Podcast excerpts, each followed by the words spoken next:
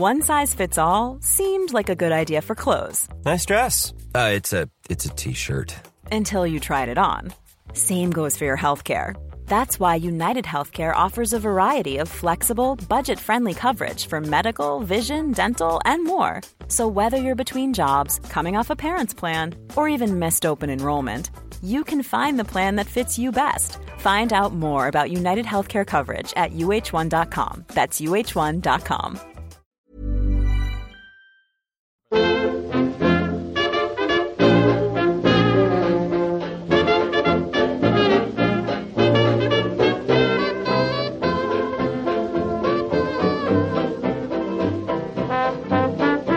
Muy buenas, amigas y amigos. Bienvenidas y bienvenidos una semana más al podcast Reload, programa sobre videojuegos que hacemos, ya lo sabéis, desde anightgames.com.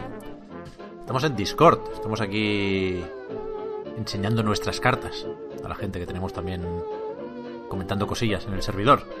Estamos, digo, con Víctor y con Marta. ¿Qué tal? Hola. ¿Qué pasa?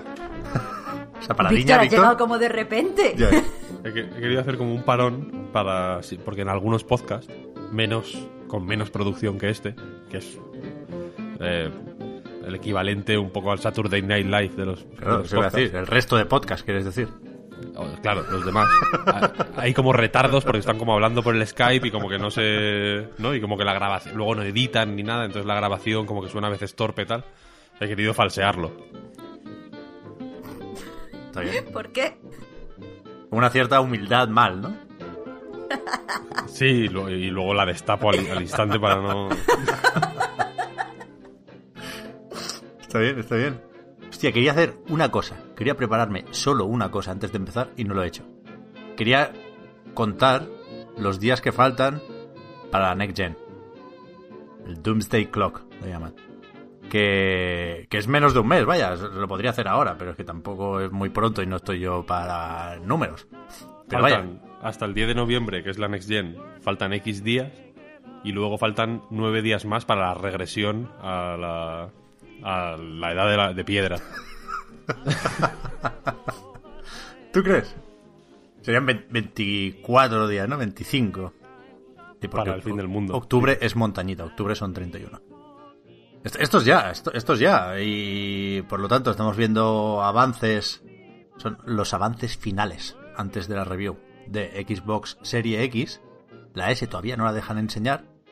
Nosotros comentaremos impresiones sobre eh, las máquinas de Microsoft en cuanto podamos. La PlayStation 5 parece que no la tiene nadie. Que yo sepa, o que hayan dicho, o que les dejen decir. Excepto el King, de Burger King, por supuesto. Y de momento nos siguen enseñando cositas. Hemos visto la interfaz, por ejemplo. Ayer, eso fue el jueves, sí. Que...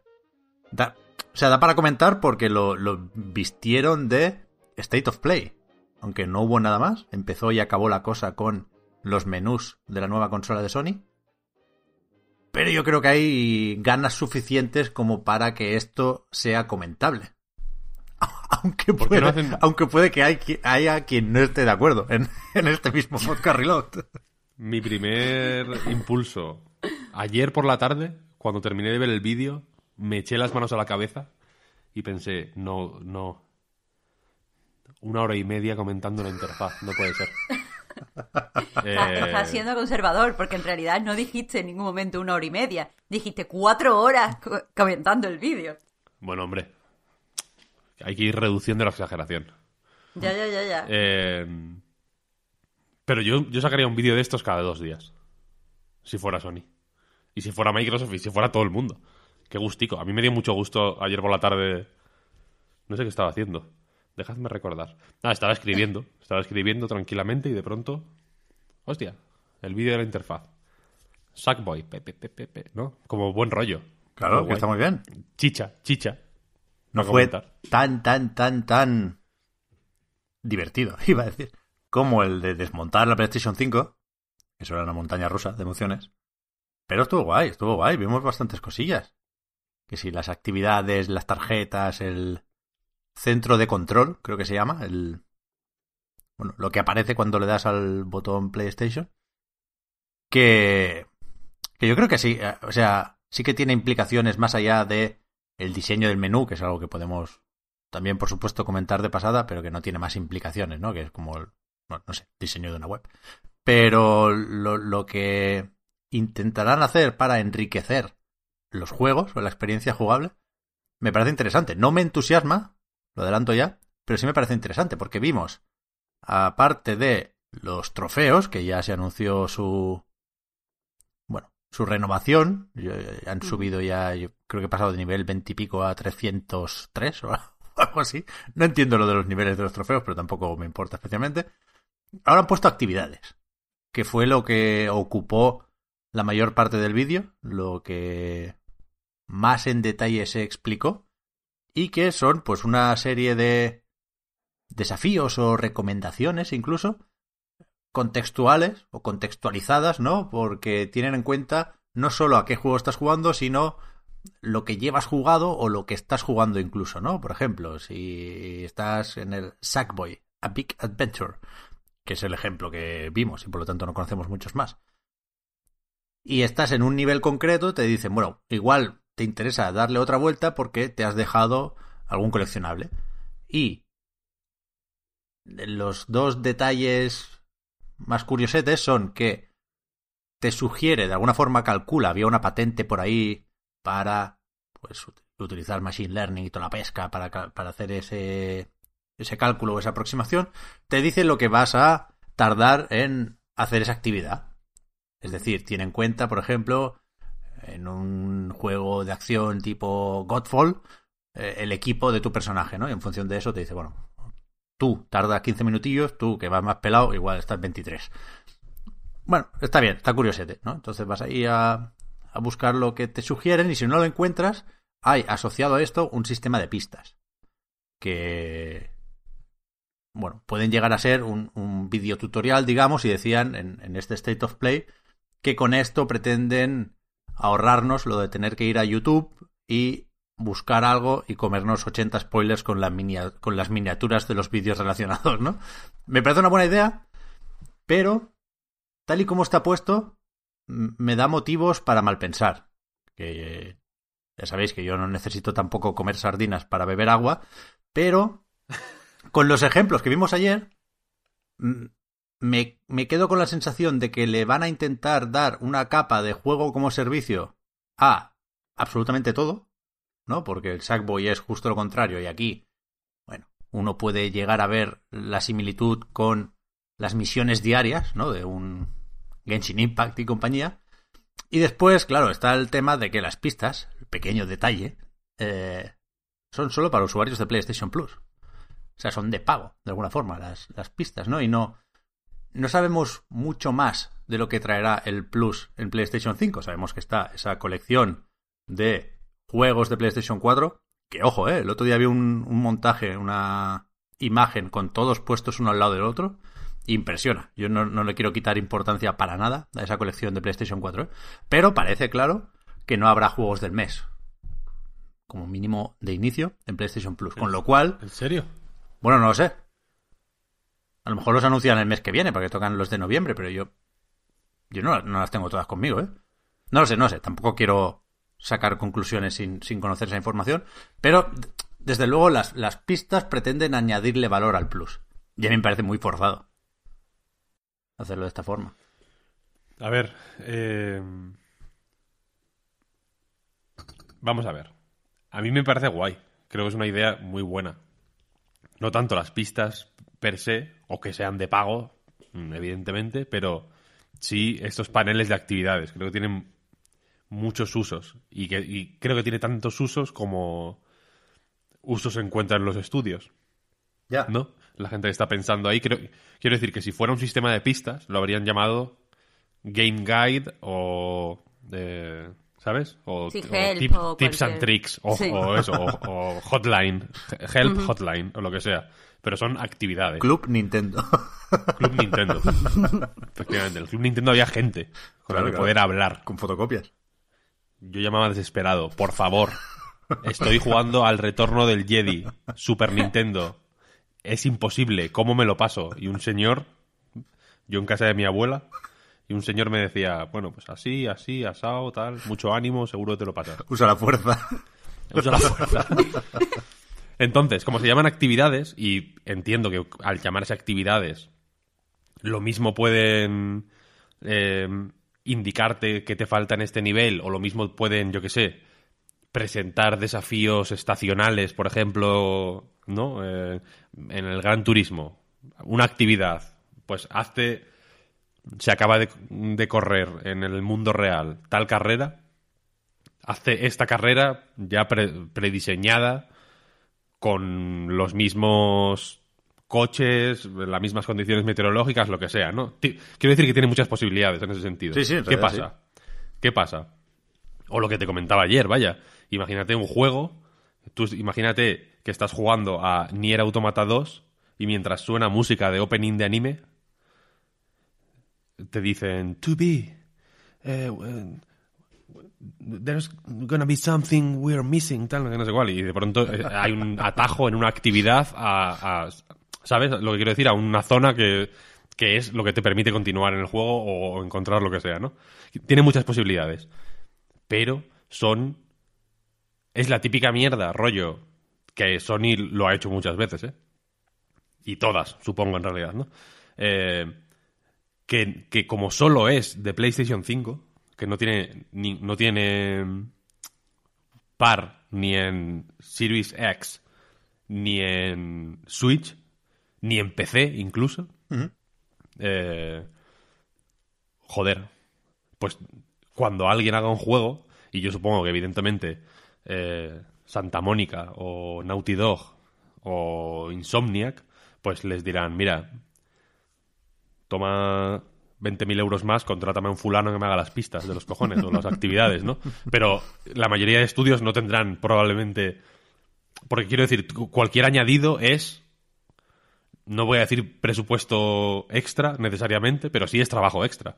Entonces, cuando haya que hacer ese trabajo extra y mucha gente vea que aprovechar ese panel de actividades tan interesante va a ser un quebradero de cabeza que, que vete a saber si no reporta ningún beneficio en realidad, porque vete a saber si al, a los 12 meses de que salga la consola el panel de actividades este no se usa absolutamente nada como la como el 90% de las interfaces de Play 4 y Xbox, ¿eh?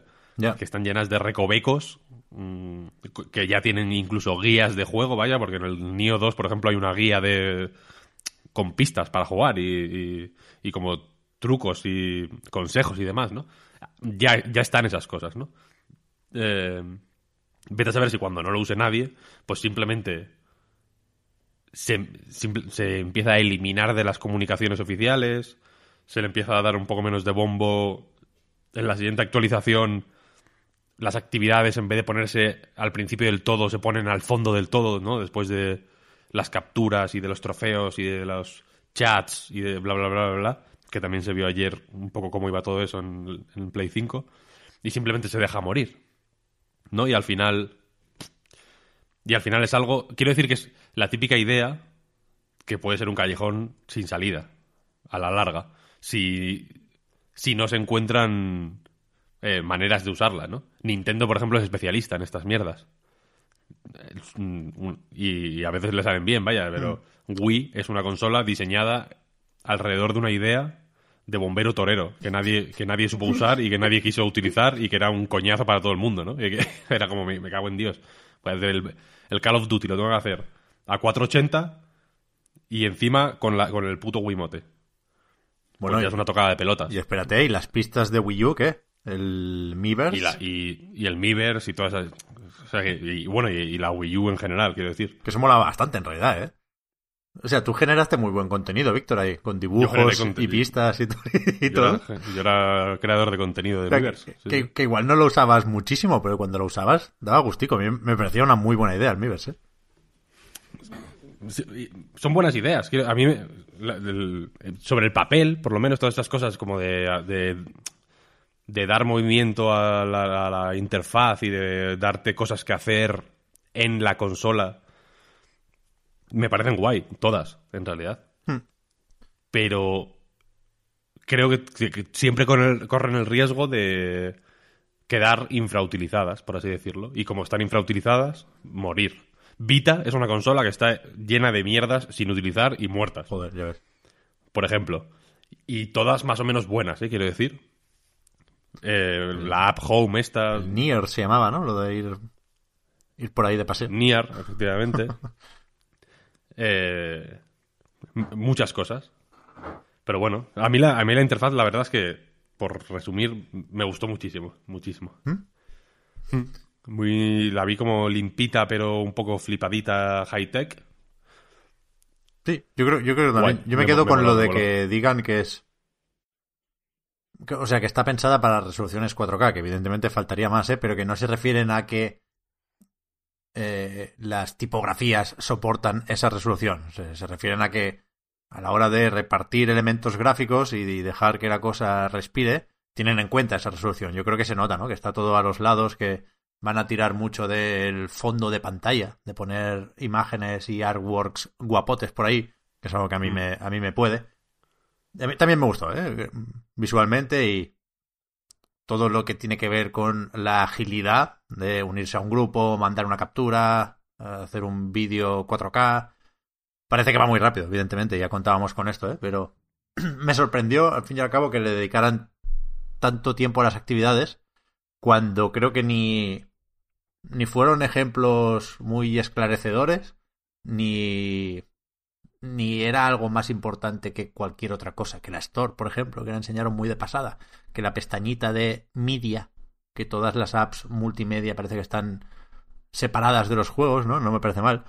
Pero vaya, eh, me pongo pesimista porque no me sale otra cosa, ¿eh? pero es verdad que es fácil pensar en buenos usos de las actividades. Es decir, eh, puedo dudar si es mejor tener esto dentro del juego, ¿no? Aunque sea por hacerlo multi- multiplataforma, Víctor, como decías. O sea, un sistema de mm, desafíos y recompensas se puede hacer en, un menú del juego. No hace falta tirar de la interfaz de la consola para esto, ¿no? Pero es verdad que si se hace a nivel de sistema, esto puede funcionar au- aunque el juego esté apagado. Había un artículo de Digital Foundry que mencionaba el autolog. Ahora que vuelve Need for Speed Hot Pursuit, es verdad que es muy interesante que no necesite meterme en el Trials, por ejemplo, para saber si Víctor, o Haru en este caso, ha pulverizado mi récord, ¿no? Y, y a veces se nos olvida jugar al Lonely Mountains Downhill por eso, porque no tenemos los marcadores a la vista a no ser que abramos el juego. Si nos los ponen ahí, ah, amigo, entonces sí. Entonces sí. Sí, sí. ¿A ti qué te pareció, Marta? Jo, me pareció bonita, para, para mi gusto sobrecargada. O sea, a mí ¿Sí? todas las cosas, sí, todas las, tar- demasiadas tarjetitas, demasiadas, no sé, demasiadas cosas que, que mirar, de verdad pienso que no, no sé, qui- quiero confiar en que le van a dar los usos apropiados como decís, pero personalmente yo la veo sobrecargada, a mí me gustan las cosas más, más sencillas pero también creo que todo es acostumbrarse y me, me gusta, ya que no habéis dicho nada, las animaciones de todo cuando pasas, eh, o sea, cuando lo, lo seleccionas, todo tiene animaciones súper agradables. Mm. No sé, es que está bien. A mí con este tipo de cosas me cuesta. Me cuesta emocionarme, la verdad. Que entiendo que lo hagáis vosotros. Pero, pero no sé. Es que ya te digo, lo único que, que pienso es que son demasiadas tarjetitas, demasiada información, demasiadas cosas que mirar en pantalla. Pero me acostumbraré y ya está.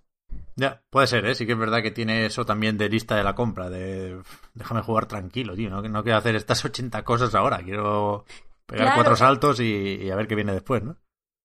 Claro, es precisamente eso digo. Eh, este fin de, por contar un poco, eh, me pasé por, por el programa de desayuno continental y para hablar de eso, de hábitos de juego y tal.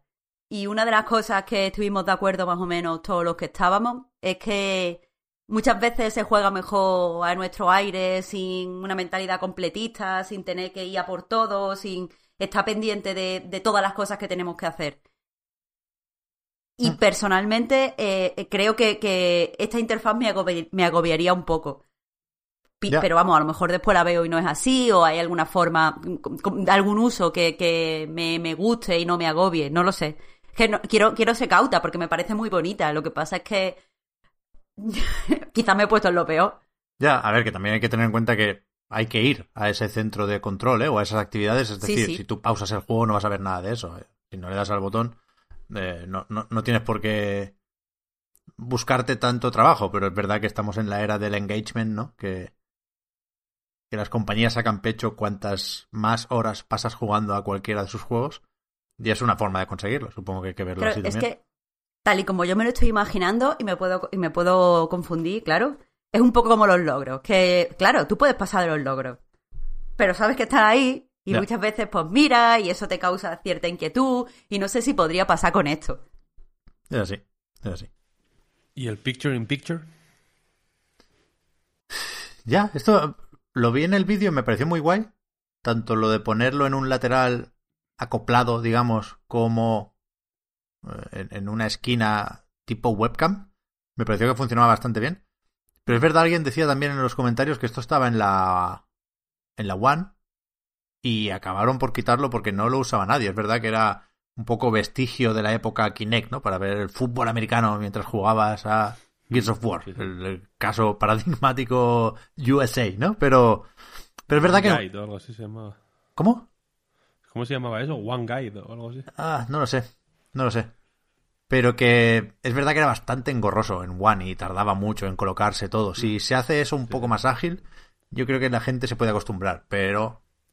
No sé. Creo que es... Yo, eh, el ejemplo que pusieron ayer yo lo vi un poco torpe, porque era como uno jugando al Sackboy y el otro a los Legacy. ¿No? Como, Sí. como bueno, pues, pues muy bien. Oye, Potter, ponme, ponte a jugar aquí conmigo al... ¿No? Lo vi un poco... eh, yo no me imagino haciendo eso, quiero Ya. decir. Pero si de pronto los dos estuvieran jugando a los Legacy y fuera como, hostia, ¿esto cómo, cómo se hace? En plan, mira, ponme un momento que te lo enseño. ¿Sabes? Ya. Es ahí, fi, fi, fa, pa, pa, pa, pa. Y Sí, luego, sí. ah, pues ahora lo hago yo. Cosas así. Quiero decir que el ejemplo me pareció muy loco porque es como, ¿para qué quiero yo a alguien? O sea, ya no, evidentemente, igual no pueden poner, eh, yo qué sé, The Irishman en Netflix ahí pegado en la presentación, yo qué sé, pero eh, al menos pon un ejemplo que sea comprensible. Lo, digo porque había gen- yo he leído a gente diciendo que, que ellos sí que les gusta ver alguna serie o que se ponen el mientras juegan se ponen el móvil con el fútbol para verlo mientras cosas así Yo tengo el portátil al lado y casi lo- siempre ahora. y lo entiendo lo entiendo ¿no? yo, yo lo hago también vaya Eh, pero que el ejemplo del picture in picture que se vio en el vídeo yo lo vi un poco demencial en plan pero ¿para qué? Ya. Quiero ver yo a, un amigo jugando a un juego que no tiene nada que ver con lo que estoy jugando yo, quiero decir, no es en pequeñico además. Y en Los Legacy en pequeñico, en plan, este, este. Y, y la sección más oscura que encontraron de Los Legacy además, ¿no? En plan, vamos a poner esta pantalla prácticamente en negro, en, el- en una esquinica. O sea, que yo sí que creo que tiene usos guays, la verdad. Si se puede poner YouTube ahí, por ejemplo, Sí, bueno, también. quiero decir. No- Nosotros creo que lo usamos poco eso, pero hay gente que usa. Estoy pensando en el Puy, evidentemente. Que usa el- los grupos de la Play como. Como el Skype o como una sala de reuniones, ¿no? Que entras ahí sí, sí. entre cuatro o cinco amigos y. Bueno, cada uno juega lo suyo, pero se va comentando cómo va la cosa, cómo ha ido el día y. Y esto lo facilita, digamos, los nuevos grupos de PlayStation 5 no hay que crearlos cada vez. Pueden, parece, que, que pueden ser como grupos de WhatsApp, ¿no? Que tú mandas una captura o un mensaje de audio, se pueden grabar. No, al revés. Se puede dictar texto con el micrófono del DualSense, que también está guay. Eso me gustó mucho, mucho. Así que hay Para- cositas, hay cositas. para insultar por fin a, a los niños mientras juego al Call of Duty. Me faltaba un poco de agilidad, sinceramente, escribiendo, pero ahora A ver si. están perdidos. A ver si lo detecta bien. Y no sé qué más. Queda la duda esa de si hay equivalente al Quick Resume que tanto se ha comentado y alabado con la nueva Xbox. Porque es verdad que aquí se pasa de Sackboy a Destruction All Stars. Pero parece claro porque al principio aparece lo de Sony Interactive Entertainment Presents. Que el juego se arranca de cero, digamos, que no, que no está en suspensión, que no está cogiendo un safe state. Y hasta que llega al, a la pantalla de donde se para el- el- la cámara rápida en el vídeo, vaya. Ahí te pasan dos minutos. Es ¿eh? un rato, ¿eh? Yo pensé que, se- que, que empezaría directamente con la partida, ¿no? Que eso supongo que depende más del juego que de otra cosa. No, no, no lo tengo muy fresco ahora mismo, pero sí tengo presente que a veces cuando te unes a un, una partida en curso desde la interfaz, hay juegos que, que, que se saltan más pasos que otros. Pero sí, a mí tampoco me pareció un ejemplo especialmente sorprendente. Pero bueno, ahí está. Es verdad que, puestos a sacar punta al vídeo, había un- encima de un icono del Sackboy en cierto momento aparecía una palabra como switcher o algo así. Yo pensé que todo el rato pensaba que al final del vídeo volverían al Sackboy sin eh, abrirlo de cero, ¿no? Otra vez. Pero no lo hicieron. Pero no sé, está lo del switcher ahí que tiene que significar algo por el estilo. Mínimo un par de juegos en suspensión. saber. Yo creo que cabe. saber. Si no le meten parche, que en PlayStation 4 vamos por el firmware 8.0 ahora. Y ya, ya habrá tiempo para todo eso. No, y que, en general, y, que- y que esto, evidentemente, haya más o menos. mm, ¿Cómo decirlo? Killer features, o como quieras llamarlo, ¿no? Features, como Fitur, como la Feria, Feria de Turismo. Internacional de Turismo. Eh, haya más o menos de lanzamiento. Ya dijeron, de hecho, que por ejemplo, la, esto de. ¿Cómo se llama? Eh, Explore, creo que era. Explore esto. Efectivamente, solo, solo iba a ser mm, para unos usuarios, para un número de usuarios en concreto y solo en Estados Unidos, creo, o algo así, ¿no? Sí. Me, me parece. O sea que irá evolucionando como ha evolucionado el de Play 4 y el de Xbox, que decir. Eh, ha dado más vueltas. Sí, sí. Bueno, como en estas- 360, que también dio vueltas joder, ya ves. para todos los lados. Mucha gente que echa de menos las, las blades, lo llaman en inglés, ¿sabes? Los paneles estos laterales. Como las hojas. Al principio de todo Eh, de 360. Lo, me- lo mejor que nos ha pasado en la vida. Ahora ya eh, la interfaz de One, decía, es, es la misma o muy parecida, pues integrada con la de Serie X, con la última actualización. Ah, sí, sí. Yo espero que pongan carpetas desde el principio. Se vio, ayer no se vio. ¿no? Creo que no, creo que no. Las carpetas son el rehén perfecto para este tipo de gente. Tardan dos años en poner las carpetas. Como, dame carpetas. Ya sé que no tengo juegos. Dame- déjame hacer carpetas. Y ya me, y me compraré más juegos para llenarlas. Yo qué sé. Ya. Por favor. Yo la quiero- Switch que no, haya, que no haya carpetas Uy, de verdad, a mí me parece patético. Ya. Pero no las metieron Basta, ya. basta, por favor. Miyamoto, ponme una carpeta. Pero como que la... No, no las metieron. No, bueno, Que van a meter carpetas. No sé, no sé, no sé. Mira, si la hubieran metido tendría perfectísima la interfaz de la Switch y sería, la mejor Mm, pre- consola ever. Sería increíble, precioso, todo carpetas ahí. Yo todo confieso todo, que- rico. con- todo por, los, por género. O sea, yo no uso carpetas. En la Play 4, por ejemplo, a mí me gusta tener todos los iconitos, tampoco me caben 800 juegos, con lo cual me gusta tenerlos todos a la vista, en plan estantería. Bueno, pero porque tú no eres un ejemplo, Pep. Bueno, pero tú, tú en, en una estantería los juegos los pones en cajitas. No, pues ya está, pues esto replicas la experiencia física. O sea, quiero decir, Eso es un argumento malísimo, cajitas No, no entiendo. tienen, tienen la carátula, lo explico muy mal, pero no, no agrupas los juegos y los escondes dentro de otra caja de 6 en 6 y aquí los de tiros, no, los pones todos para ver los dibujitos y los lomos y coger los juegos rápido. Pero es que no me parece un buen ejemplo. En el móvil tú no tienes todas las apps ahí y tal, tendrás carpetitas en el No- móvil. No, desees ver el móvil de Pep, porque puede ser aquello. Tengo alguna carpeta, pero tengo pocas. Pero creo que no es exactamente lo mismo. Porque en el móvil no hay un. No hay un reflejo en la realidad. En el mundo material. A mí en el móvil me encanta. Yo tengo una carpeta que es. eh, o sea, tengo una carpeta de juegos, una carpeta de eh, podcast, una carpeta de. eh, una que se llama Leer, que tengo ahí como Feedly y Pocket y cosas así, ¿no? Y luego tengo una que se llama Carpeta, eh, que tengo todo lo demás. Puede haber mm, 70 apps ahí, desde el reloj hasta el tiempo, hasta la las opciones del iPhone, hasta la aplicación de Twitch, todo. Las que no, o sea, las que no puedas borrar, las que no puedes borrar van ahí con las que Todas. usan menos. Todas, Claro. las que no uso nunca. Las que uso mu- mucho sí que las tengo como a mano, pero las que uso, yo que sé, una vez al mes, eh, como en el... No, no suelo buscarlas en la esta, la, uso el buscador y pongo Twitch. Bueno, Twitch la uso mucho últimamente, pero busco el nombre de la app, quiero decir. Y, pero es como la, como la alfombra. Todo lo que no me interesa, lo, levanto la alfombra y lo meto para allá abajo. Exacto, Víctor, this is the way. Para que esté bonito el móvil, porque es que si no me cago en 10. El mundo ya es suficientemente grosero como para que abras el móvil y, y no haya ni orden, ni concierto, ni, ni nada, ¿no? Ya esto sí que es verdad. Y eso me pasa con la puta Switch de mierda. Tengo que, tengo que ir a tomar por el culo a encontrar el bayoneta. Pónmelo, déjame hacer una carpeta, cojones. Una carpeta bayoneta, ¿no? Con bayoneta 1 y 2. En, en Wii U tenía una carpeta bayoneta, con bayoneta 1 y 2. Imagínate que saliera el 3 en algún momento, ¿eh? Vaya carpetaza. Te quedaré, te quedaré ahí.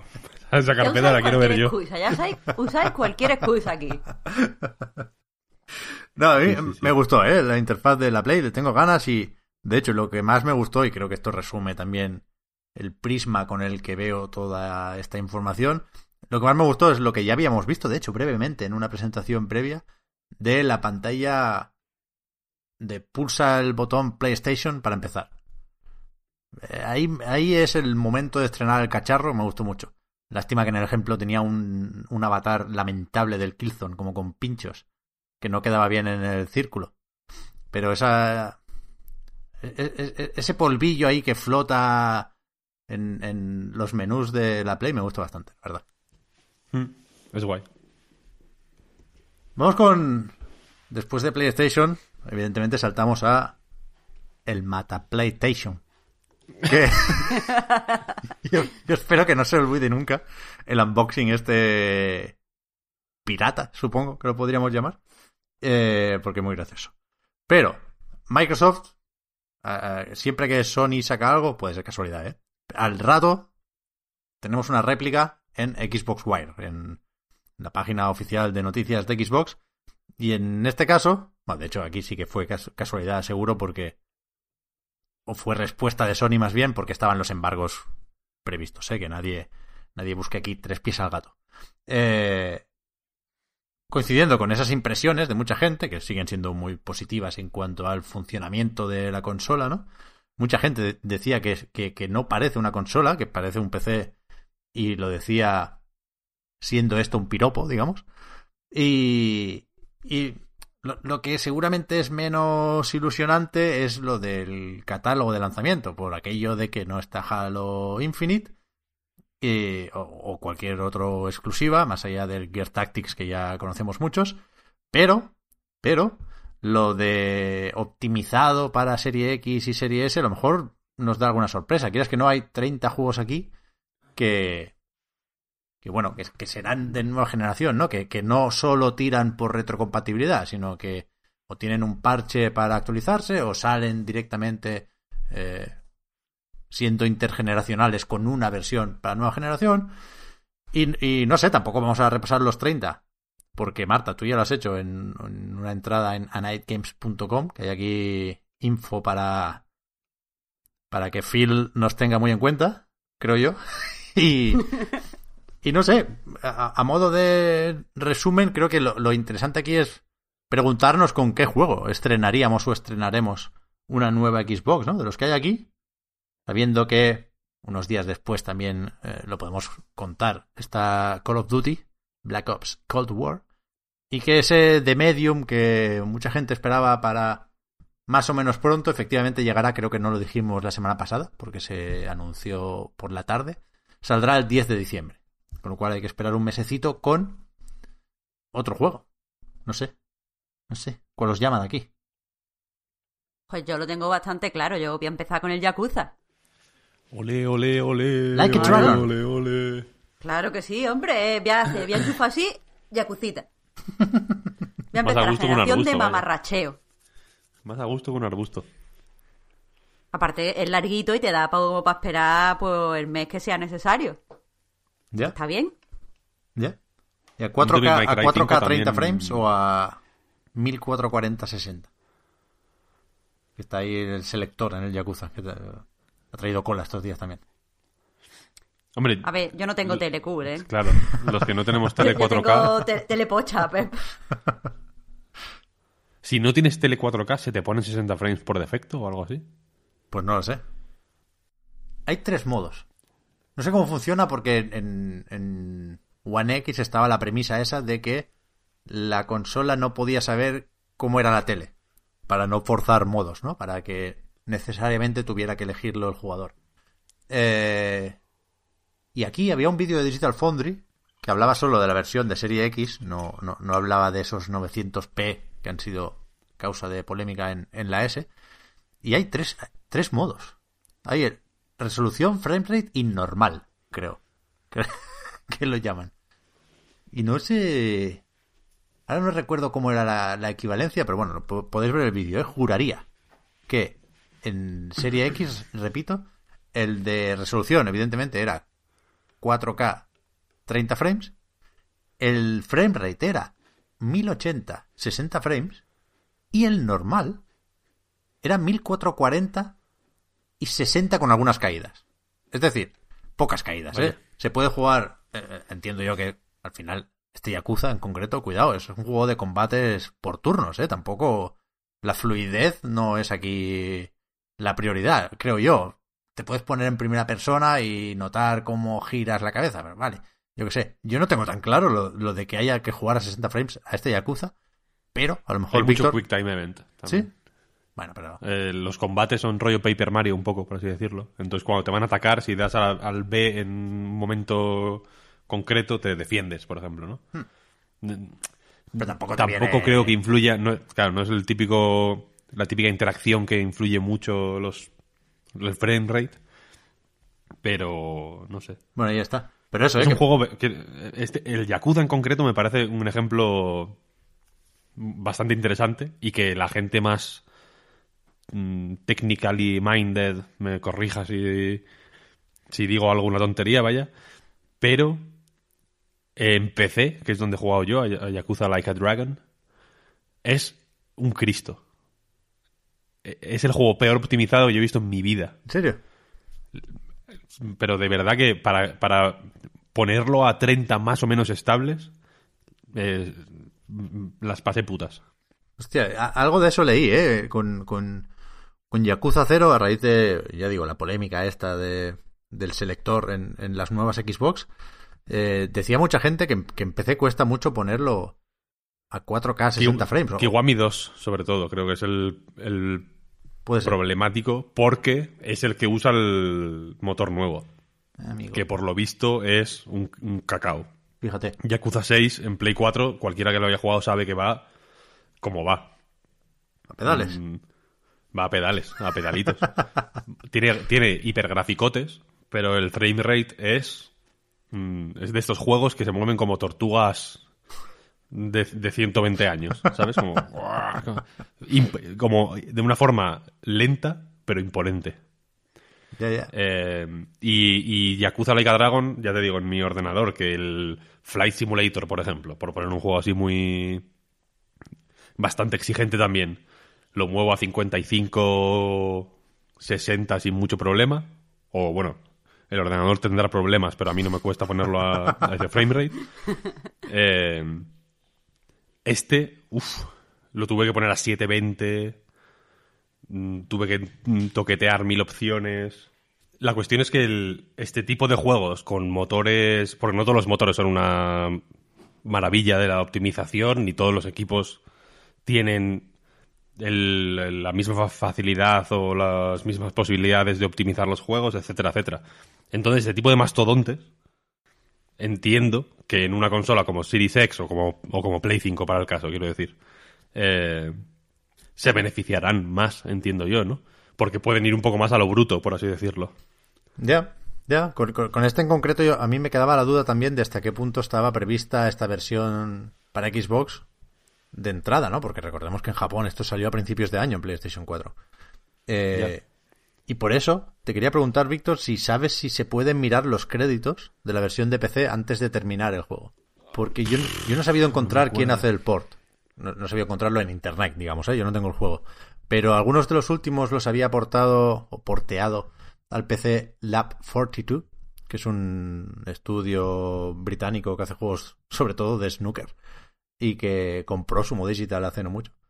Pero este no sé, no sé quién lo hará. No sé si el Ryo Gagotoku Studio ya, ya hace desarrollos multiplataforma y ha podido optimizarlo un poquitín más o qué.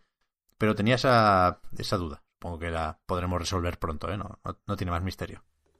No la verdad es que no me acuerdo, no, no me dio por mirarlo. Pero por lo demás el juego guay, ¿no?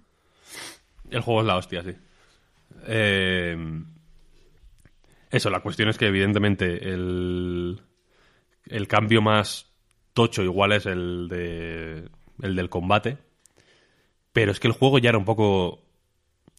Ya estaba preparado para este combate de siempre. Lo único que nunca habían intentado hacer combate por turnos, pero la manera en que exploras el mapa, que aquí no es eh, Kamurocho, sino que es Yokohama, pero es básicamente el mismo tipo de mapa con muchas actividades paralelas, con recreativos, con misiones secundarias, etcétera, etcétera.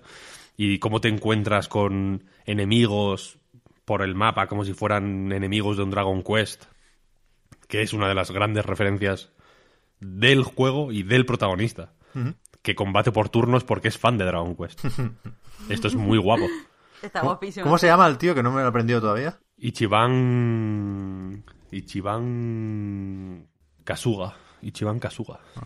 Eh, y la cosa es que enca- encaja de una forma muy natural, la verdad, porque la manera en que empiezan los combates, etcétera, etcétera, etcétera, todo, todo lo que lleva desde el final de un combate hasta el principio del siguiente, por así decirlo, es exactamente igual que en cualquier Yakuza y lo único que cambia es lo que ocurre dentro del combate, que ya en, en los Yakuza normales, entre comillas, ya ocurrían en, en espacios cerrados, ¿no? No, no- no podías salir de del sitio donde se estaba desarrollando el combate, etcétera, etcétera, y que aquí replican, aun siendo por turnos, pues todas estas cosas de coger mobiliario urbano y usarlo como armas, cosas así, lo, eh, está replicado eh, en base a la posición que tienes en el escenario en ese momento, eh, en base a también pues hay las habilidades especiales, por así decirlo, pues en vez de ser magias tipo bolas de fuego, rayos o así,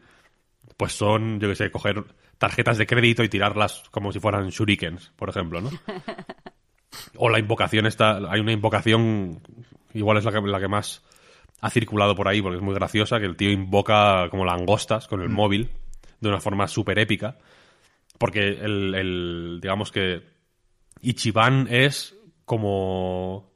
Es una persona endurecida porque ha estado en la cárcel, pero más o menos eh, inocente, o con un toque inocente, como de niño gamer, un poco, ¿no? Entonces como que todo lo que ocurre a su alrededor le saca un rollo mágico y, y fantasioso que, que hace pues eso, que las cosas más cotidianas del, del, eh, del, de- del entorno más vulgar, pues sean de pronto eso, in- invocaciones y super habilidades y, y momentos épicos. Aparte vas con una party, que en, en los Yakuza normalmente vas solo, aquí vas con gente, con otra gente que tiene sus backgrounds y sus historias y sus preocupaciones y sus gustos y que aportan en las conversaciones eh, en, todas, vaya, en las misiones secundarias, cuando vas por, la calle, etcétera, etcétera. Eh, y le da un, un rollo al juego muy guay. Y, y- y pega mucho con el personaje. A mí me encanta que, que el. que es, aun siendo más o menos distinto en- un poco en el tono también, porque es un, un poco más mamarracho. Fíjate que los Yakuza ya son bastante mamarrachos en general, vaya, aun siendo así como historias de mafias y de familias enfrentadas y de, y de, y de movidas con la policía y tal, siempre tienen un toque mamarracho fuerte. Aquí es más loco, me ha dado la sensación. Tiene un punto un poco más extravagante. Y.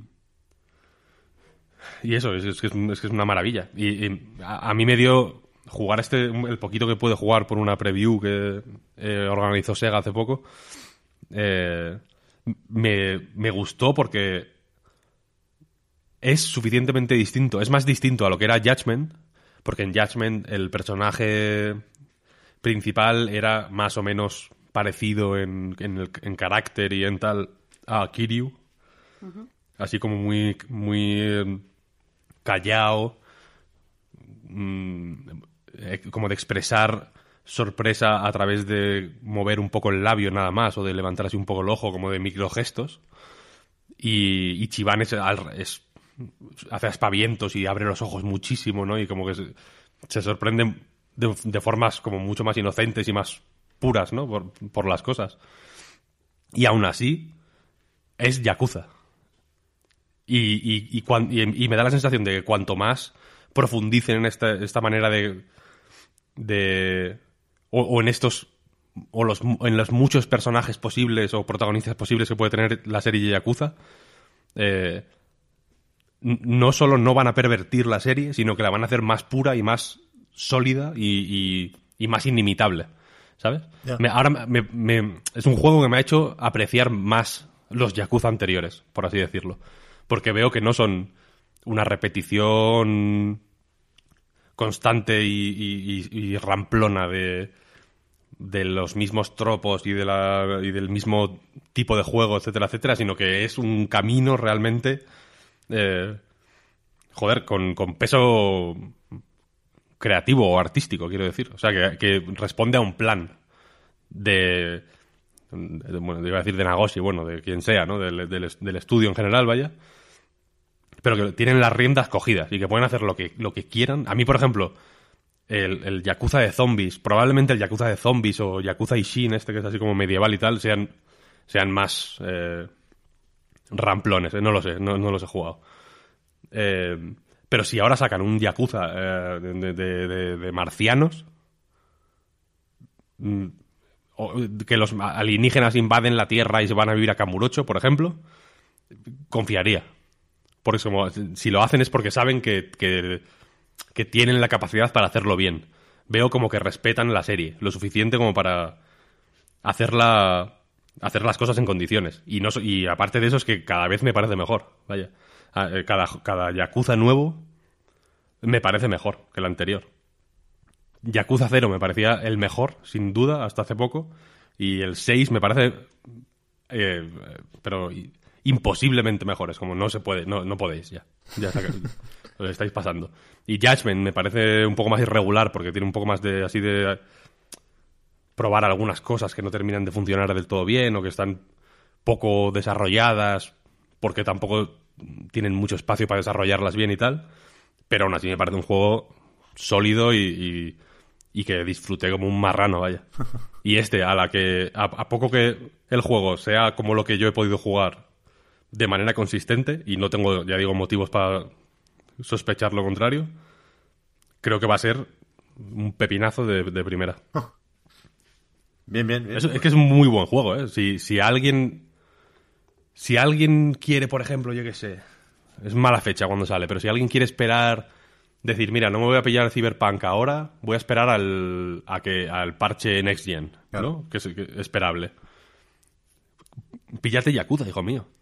Porque es un. Porque de verdad que es la risa.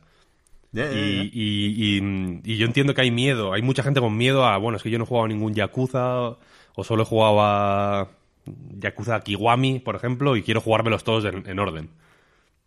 No te rayes, no te rayes.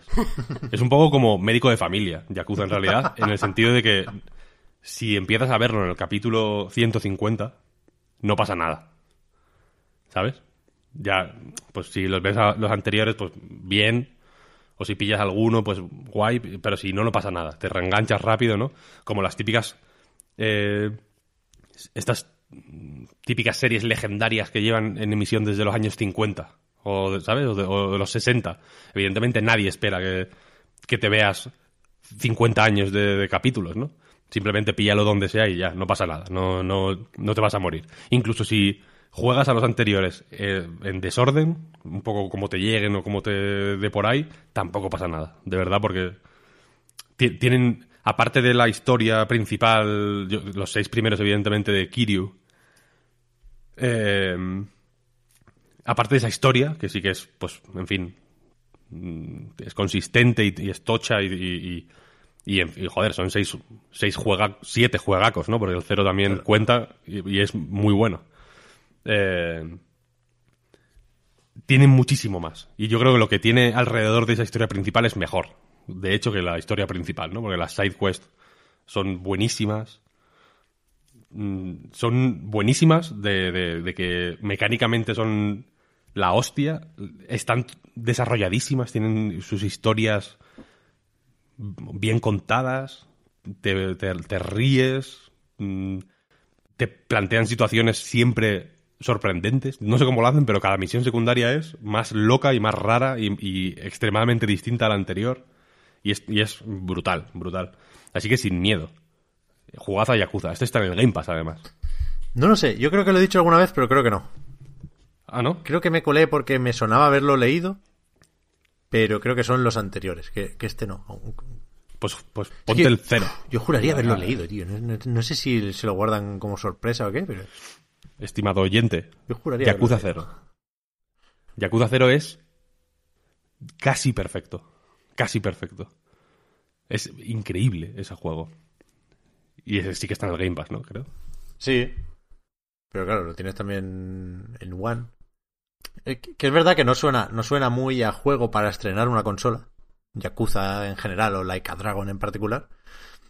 Pero yo creo que no es una mala elección, vaya, viendo lo que hay entre esos 30. Si tuviera yo que gastarme un dinero aquí, pues seguramente se lo metería al- a la Special Edition de Devil May Cry 5.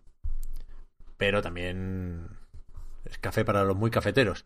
Yo estaba con, con Yakuza a tope, como vosotros, hasta el miércoles, creo. Que fue cuando salió el último tráiler del Assassin's Creed Valhalla, que me gustó un montón.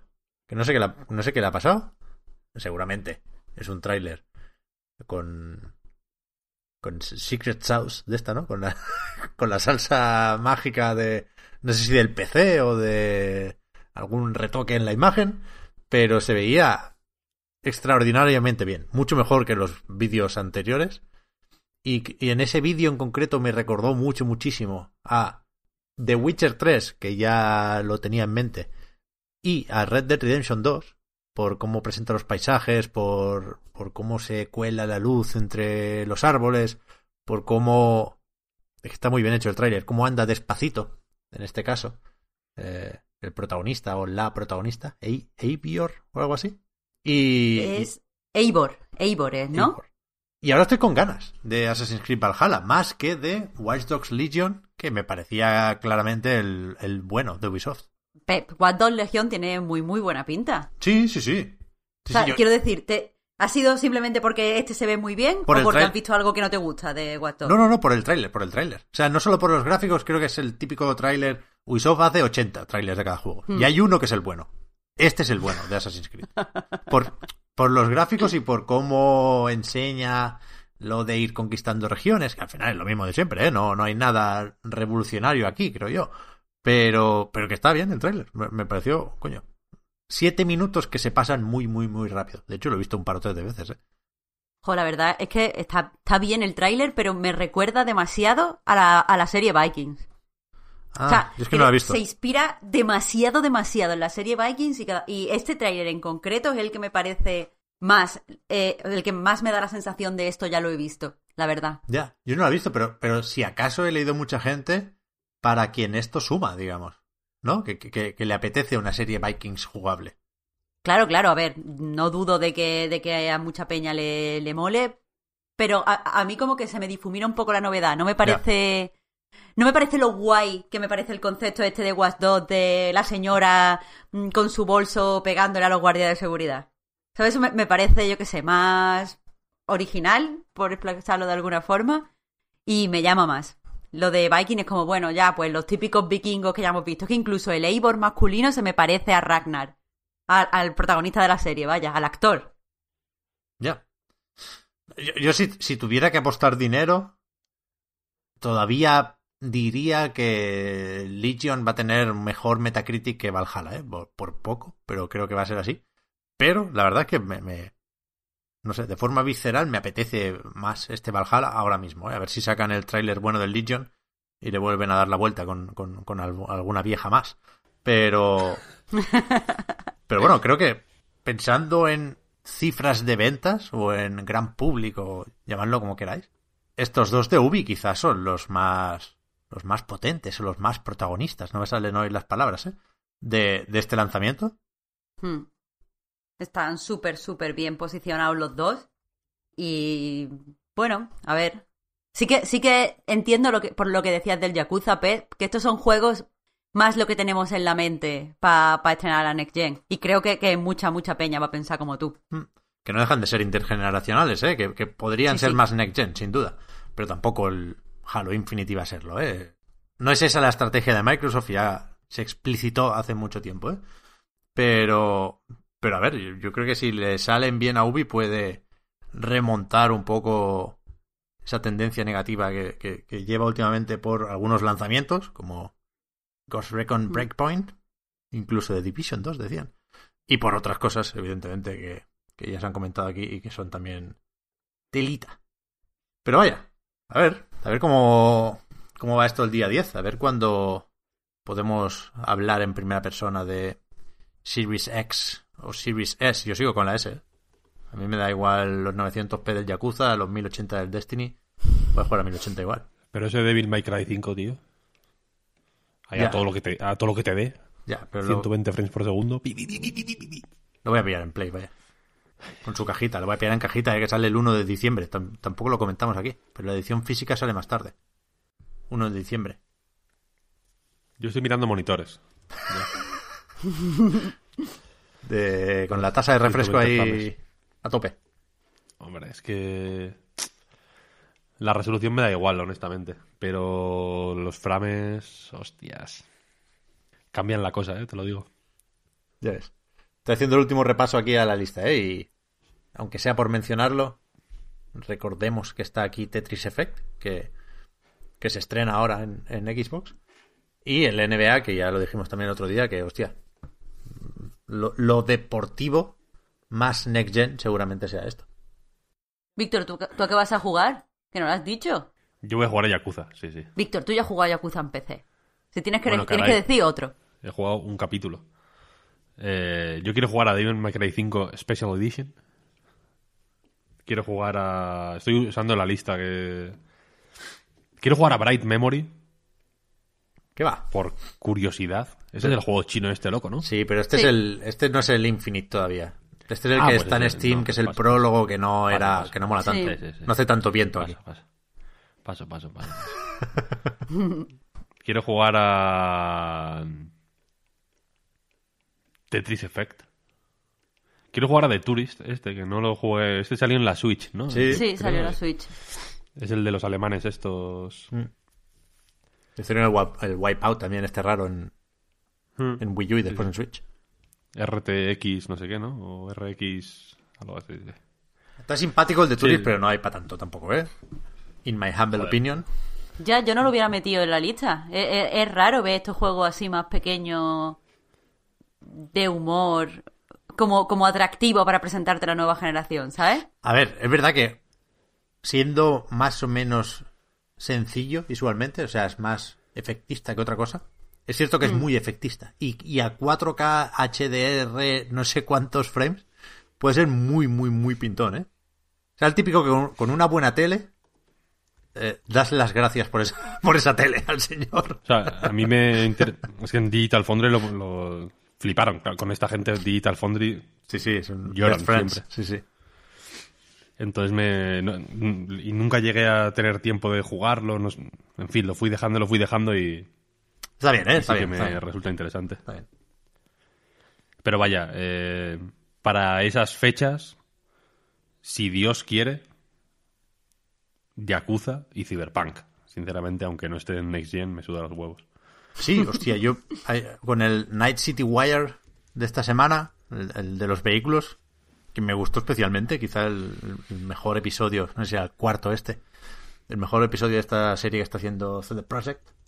Eh, tengo muy, muy, muy, muy claro que no voy a jugar esto en Play 4. En Play 4, ¿por qué? Porque la diferencia va a ser demasiado grande. Me voy, me voy a sentir mal. Voy a recordar todo el rato los vídeos y a no ser que hagan magia negra, eh, las versiones de consola antes del parche Next Gen bueno, van a, van a ser otro juego, creo yo. Es Bueno, que el vídeo ayer, de que me, todo el rato con lo suficiente. con las lucecitas y los reflejos, tío.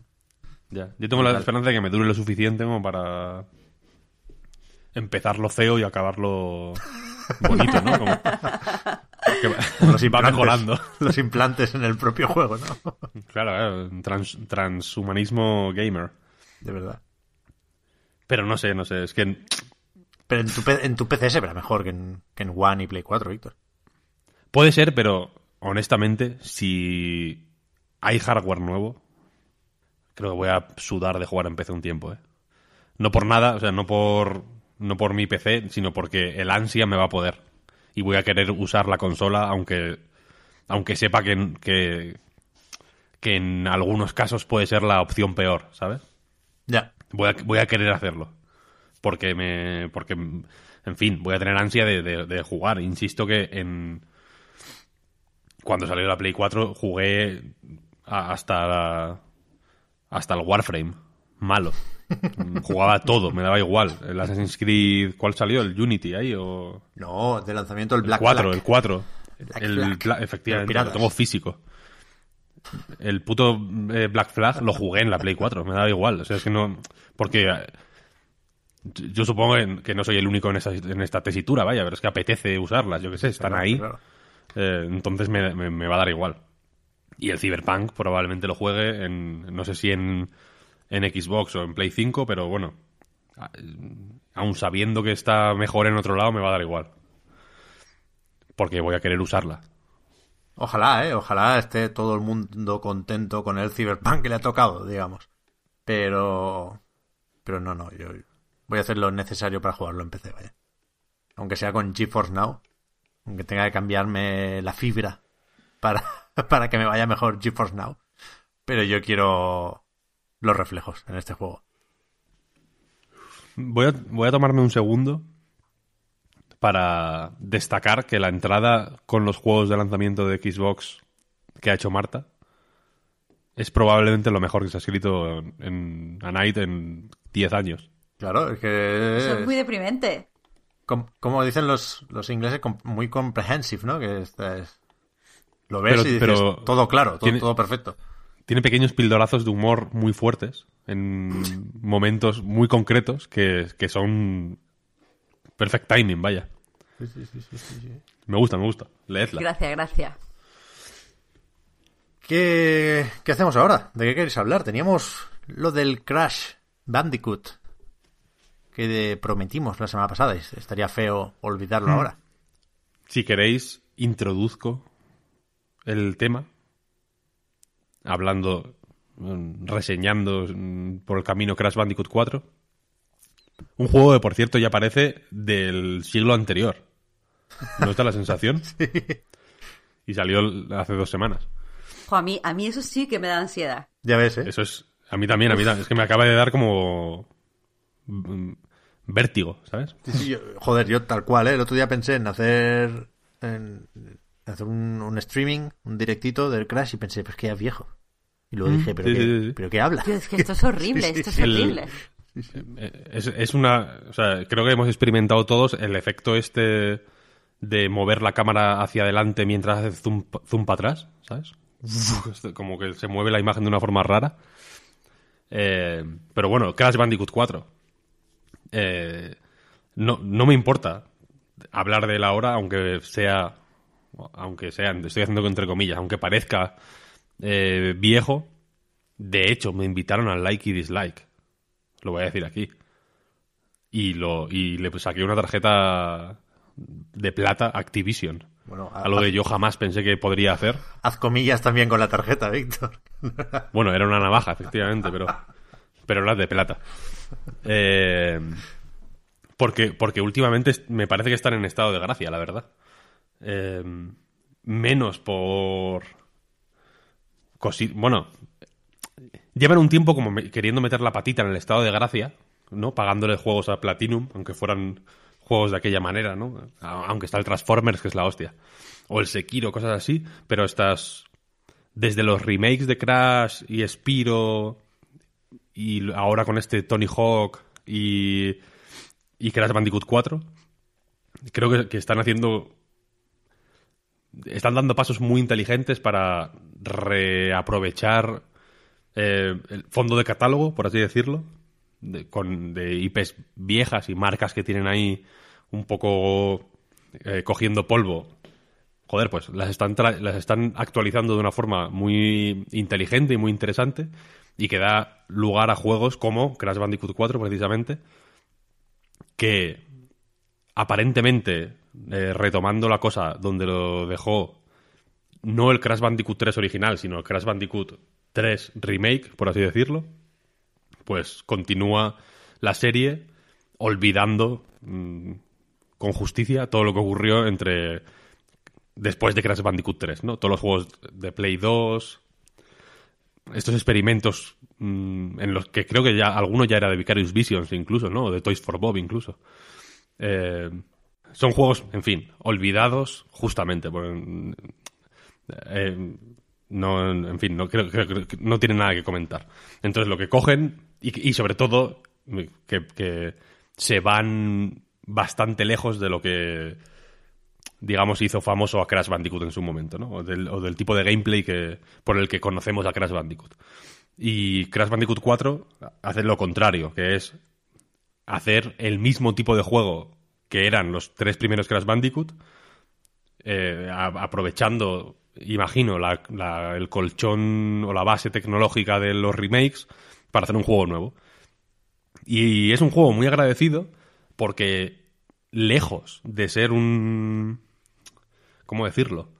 Una cosa onanística o una... o un recrearse en la nostalgia o, o una forma o, o un juego que siga la ley del mínimo esfuerzo para únicamente sacar un poco de rédito de, de la nostalgia. Joder, es un juego bastante completo y, y que sorprendentemente tiene muchas intenciones de presentar ideas nuevas. No de repetir lo que ya conocíamos en, o de crear parques de atracciones idénticos pero con ambientaciones diferentes, sino que, joder, mete mecánicas nuevas, eh, casi incluso que continúa el, la trayectoria a nivel de dificultad, ¿no? Como que la curva de dificultad empieza donde acaba Crash Bandicoot 3. Es un juego bastante, bastante complicado. Eh, que, que mezcla, ¿cómo decirlo? Que tiene un equilibrio muy inteligente entre ofrecer un reto pues más intransigente y más clasicote para la gente que quiera pues sus, su contador de vidas y su volver a la pantalla de título cuando mueres, etcétera, etcétera, y algo un poco más amable para quien quien no esté acostumbrado a las vidas o, a quien se las suden simplemente y prefiera jugar sin ellas, vaya, que, que, que al final no aportan nada. Y la cosa es que con esta base, pues ya digo, forma un juego quizá un poco cansino con el lore, por así decirlo, con la historia, no, no menos cansino o, o, la...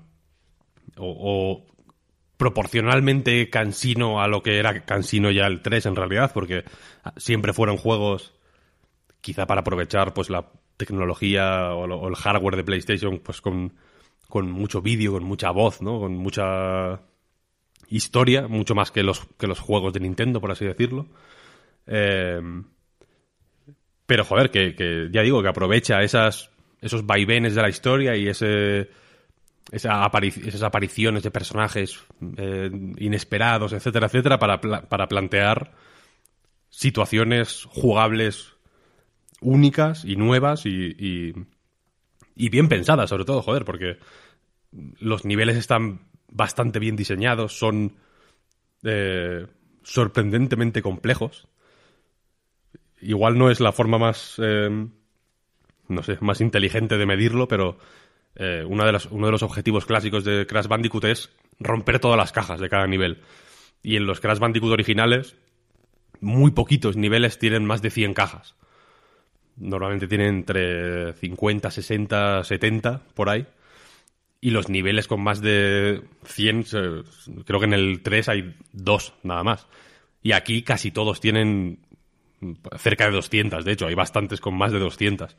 Eh, son, son niveles extensos, complejos, con muchos eh, desafíos específicos encerrados dentro de, del gran desafío del, nivel, ¿no? Y con muchas ideas nuevas, con,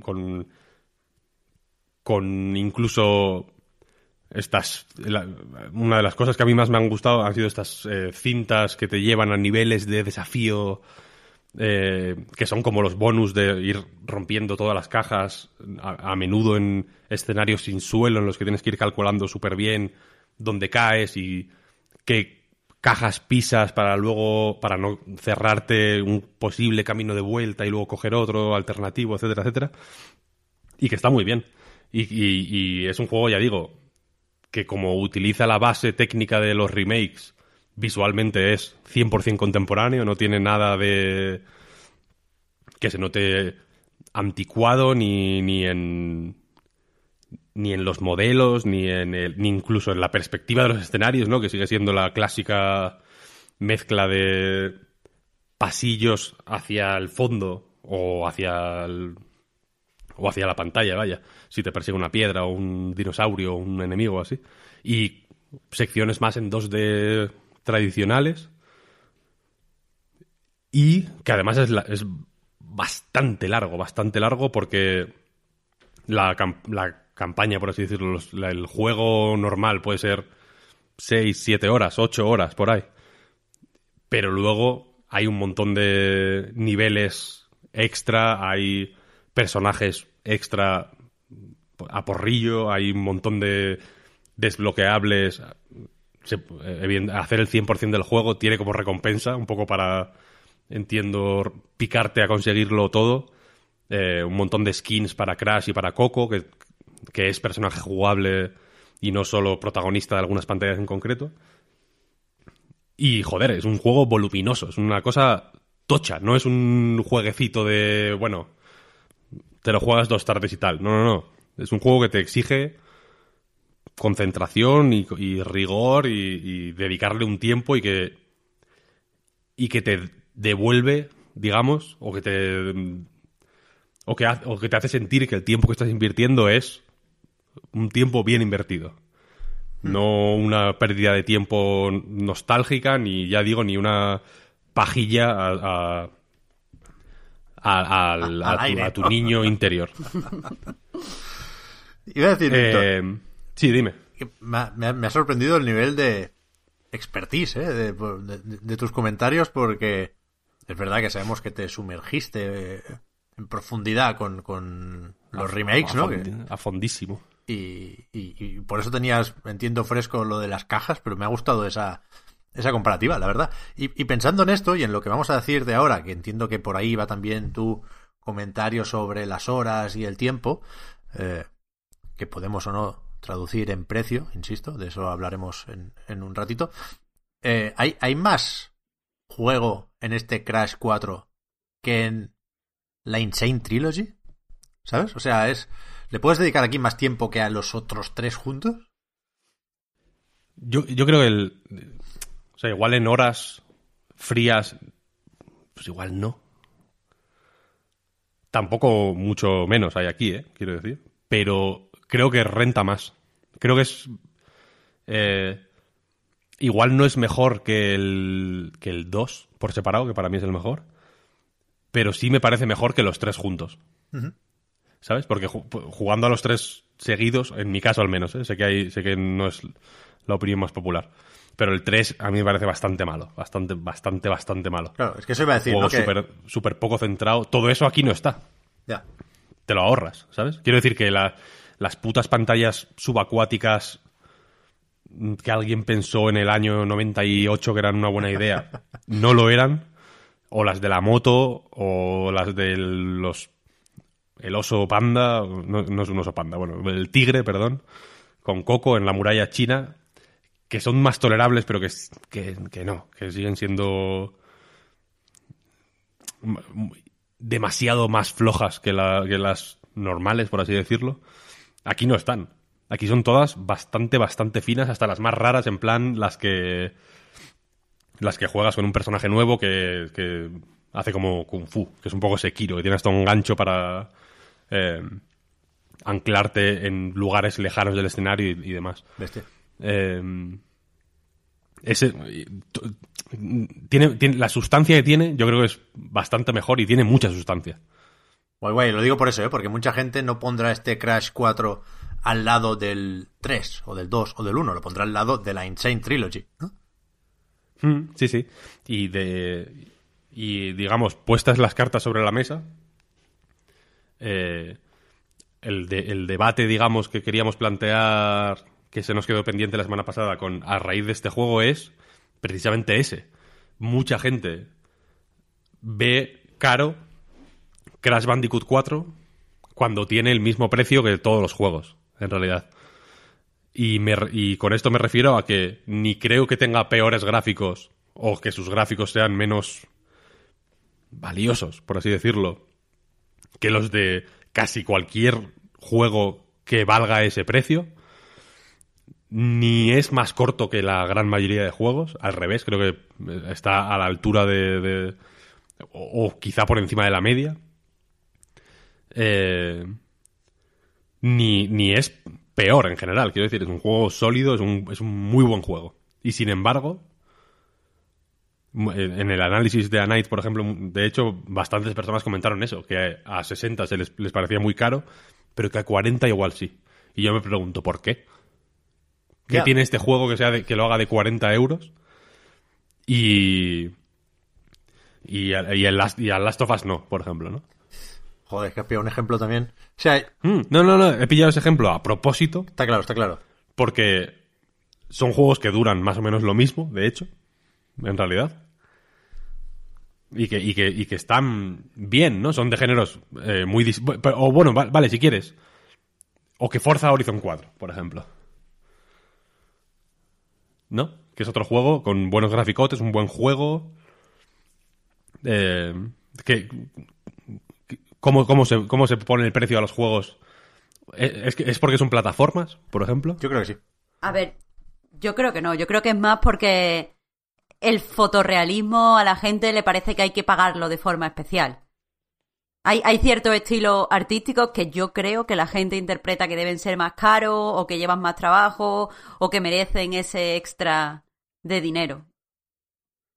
Sí, pero creo que está relacionado con el género. Es decir, no nos imaginamos un plataformas fotorrealista, ¿no? Y Voy a sería súper desagradable. ya ves, alguien tendría que hacerlo alguna vez. Pa- aunque sea para probar esto del precio. A ver si, a ver si era por esto, ¿no? De, de repente, el, el típico Super Mario con Unreal Engine 4, con ese fontanero ahí con ojeras mal. A lo mejor lo peta. Y, y sal- sa- saltando poco, Claro. la espalda baja para subir la plataforma. tropezándose como Levantando- con motion matching ahí para cuando medio se cae y se incorpora. levantándose el pantalón por atrás porque se le va viendo la raja del culo. En plan, ¡Vamos! Yo lo veo, ¿eh? Yo lo veo. Yo creo que sí es... ¿Qué es eso? Y que, que cuando hablaba del género, Marta tenía eso en cuenta, ¿eh? Creo que va pegado. Creo Ah, que es, es un tipo de juego que se percibe más barato. Y, y lo, y lo entiendo y entiendo que nuestro trabajo es eh, quitarnos ese prejuicio, ¿eh? Y, y quitároslo a vosotros, queridos oyentes, también. Porque al final... ¿Qué es eso? Que no... Antes de llegar a eso, no hace falta ni pasar por, por, por las horas, por el tiempo de juego, por lo que lo amortizas. Eh, quedémonos en la calidad. Si el juego es bueno, pues nosotros lo recomendamos y eh, mejor 8 horas productivas que te llenen como jugador que 80 de arrastrarse por un infierno de grindeo y de repetitividad. Pero eh, a mí me pasa también, o sea, y, y lo he dicho con el tráiler del Valhalla, ¿eh? Veo el tráiler y me parece más tocho Valhalla que Crash Bandicoot y por lo tanto estoy predispuesto, si no lo razono después y me, me corrijo, a pagar más por ese juego que por el Crash, cuando seguramente mejor el Crash, ¿eh? Y seguramente eh, con mis gustos me conviene más un Crash que un Valhalla. Pero me medio engañan y me condicionan, y es así, y es así, y entiendo que no pasa nada por decirlo, ¿eh? ni, ni, ni conmigo ni con, ni con, con todos los demás. Cuesta vendernos que un plataformas es tocho, y, y no hace falta centrarlo en el Crash, hace- podemos ir al Sackboy también, de PlayStation 4 o 5, ¿no? Eh, Pero con un Mario no pasa. bueno, porque Nintendo esta parte, claro, claro, claro. Claro. Claro, pero bueno, a ver, yo, yo sí te digo que el 3D All Stars me parece caro de cojones. Pero, de- Pero el Odyssey. claro, pero de Nintendo. Pero es que, pero es que el- de nuevo, la, la Insane Trilogy costaba 40. Ya, es verdad. Pero bueno, tiene menos trabajo también, había menos Claro, preproducción. hay algo de base en lo que basarte. hecho, claro. Claro. Yo, yo creo que con Nintendo sabemos que sus plataformas son tochos. Con los demás no está tan claro.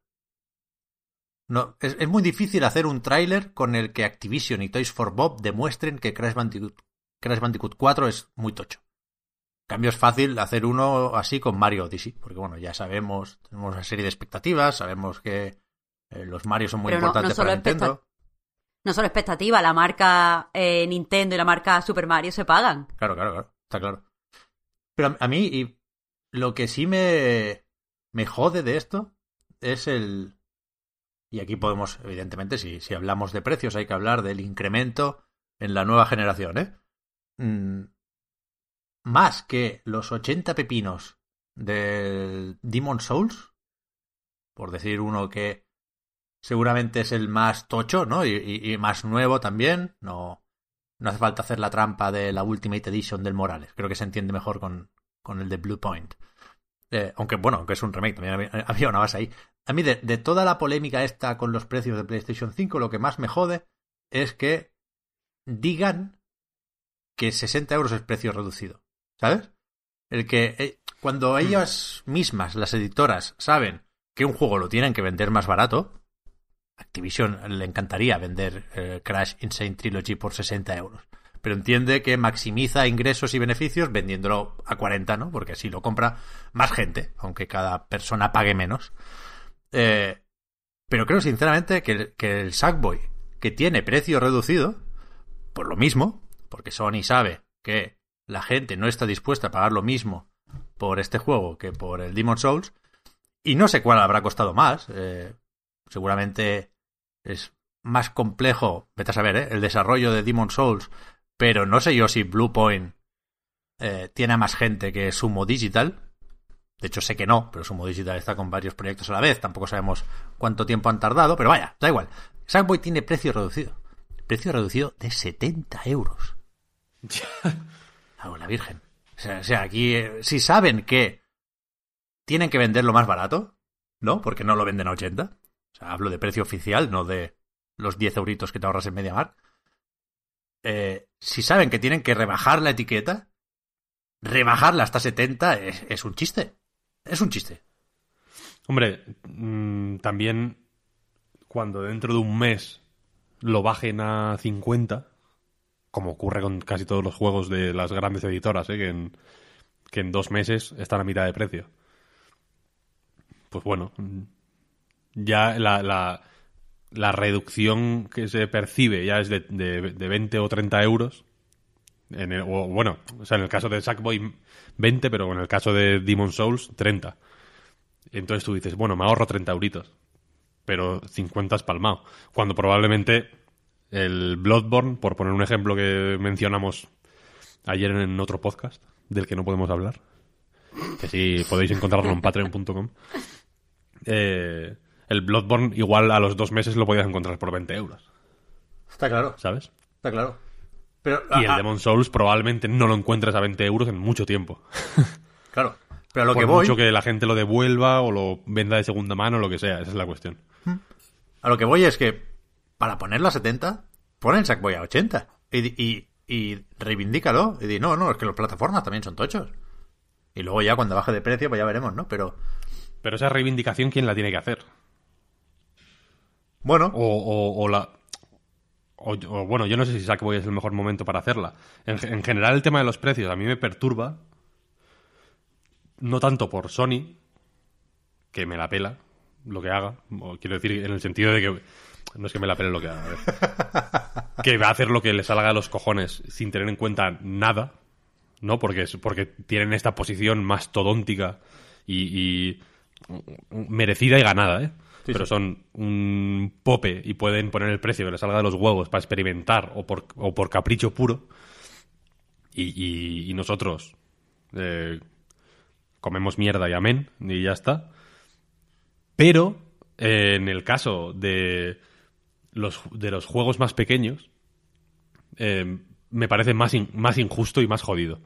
Por ejemplo, ¿por qué el techo de Crash Bandicoot 4 está en 40 euros? ¿O por qué el techo de un juego independiente está en 20, por ejemplo? ¿no? Recordemos la que se lió cuando The Witness tuvo la, audacia de cobrarse a 40 euros.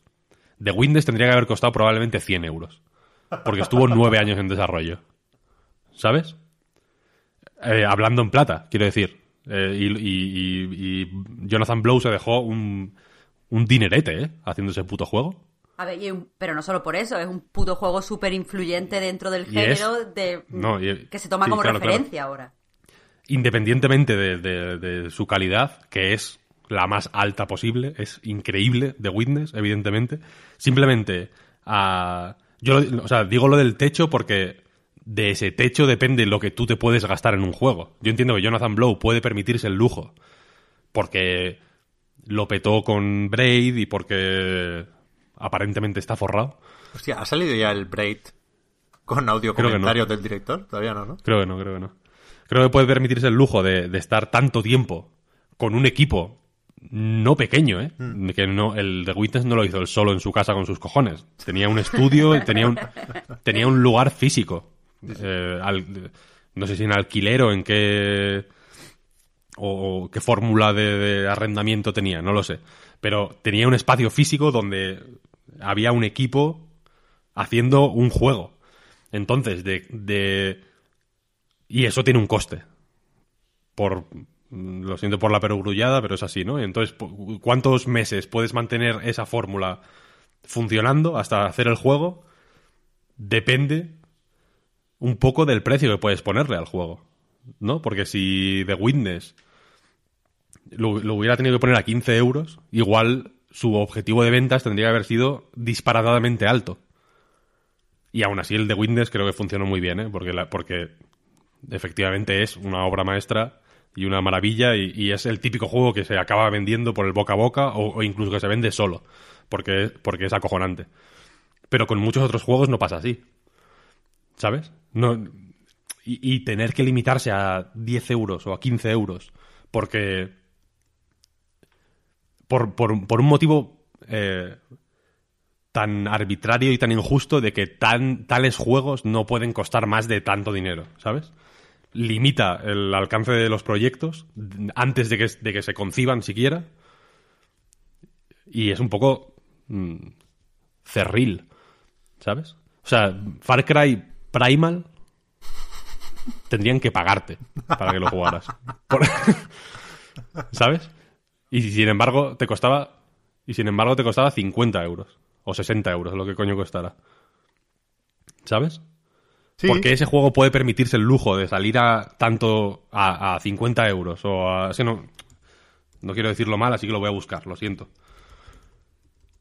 Porque creo que sí que salía a precio reducido, ¿no? Igual le Primal quitaron y- 50. Sí, creo que con el New, New Down pasó lo mismo, ¿no? Que, que más o menos reaprovechan mapa y eso te, te lo descuentan.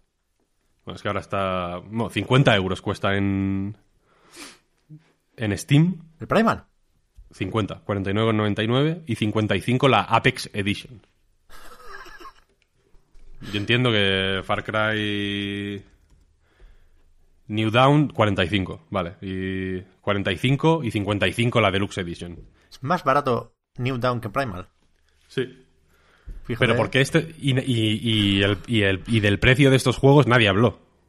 Porque se vio como algo natural, y no solo natural, sino como algo generoso. Ya, ¿no? seguramente. En plan, mira que de puta madre que en vez de cobrarnos 70 pepinos, nos hacen el favor de ponerlo a, a 50. Ya. Que, que este, que este tipo de juegos, que son más aprovechategui que ninguno, porque literalmente están. O sea, son DLCs glorificados. Que me encanta, ¿eh? Quiero decir, re- estudios del mundo, reaprovechad mierda a, a muerte. No explotéis a la peña para hacer mierdas nuevas que a, na- que a nadie le van a interesar. Reaprovechad todo lo que podáis, no pasa nada. Está bien, en realidad. Far Cry New Dawn es mm, si me preguntan, 45 euros disfrutable sin problema. Pero la cuestión es esa, porque este juego no se le puede no se le cuestiona ni se, ni se piensa en ello. Se ve como algo natural que cueste eso y, y Crash Bandicoot 4 o cualquier indie que, insisto, tenga la audacia de, de- de subir de 19,99 se pone el dedo rápido, ¿no? En plan, "O- ojo, ¿qué haces? ¿Qué intentas? Ya. Cuando Baba Is You, si fuera por la calidad del juego, Baba Is You tendría que costar un millón de euros. Solo lo habría podido jugar eh, Felipe VI. También por el reto que implica, hay que estar muy preparado para jugar a Babesio. Ya, eso es verdad. Yo, yo- yo estoy de acuerdo, Víctor, evidentemente, con todo lo que has dicho y, insisto, nuestra responsabilidad creo que es defender la calidad por encima de cualquier otra cosa. Pero al mismo tiempo, creo que también has dicho una cosa, que es la clave aquí, que es la palabra injusto. Yo creo que es injusto esto, pero es lo que hay. Es decir, eh, sería bonito que todo el mundo estuviera dispuesto a pagar mucho por los juegos buenos, pero sabemos que no es así. Y el peligro que corren estos juegos buenos es eh, pues de, suponer un punto y final para quien los hace. Es decir, eh, se está hablando ya, no sé si lo dijiste tú, Víctor, eh, que lo que parecía un regreso por la puerta grande con Crash Bandicoot eh, puede, acabar siendo un nuevo parón, porque este It's About Time no está vendiendo especialmente bien. Y esto es un hecho y esto es un problema, y ya no solo para Activision, que le da completamente igual, porque se lo puede permitir, como has dicho también, sino por el propio Crash, porque a lo mejor aquí se han medido mal y, y, y se acaba la, la saga otra vez por esto, por haber puesto mal el precio. Es que es, es injusto, insisto, pero es responsabilidad también de la editora saber en qué condiciones llega su título al mercado. O sea, si Baba Is You fuera especialmente caro a ojos de mucho, pues el amigo, ¿cómo es? Abri...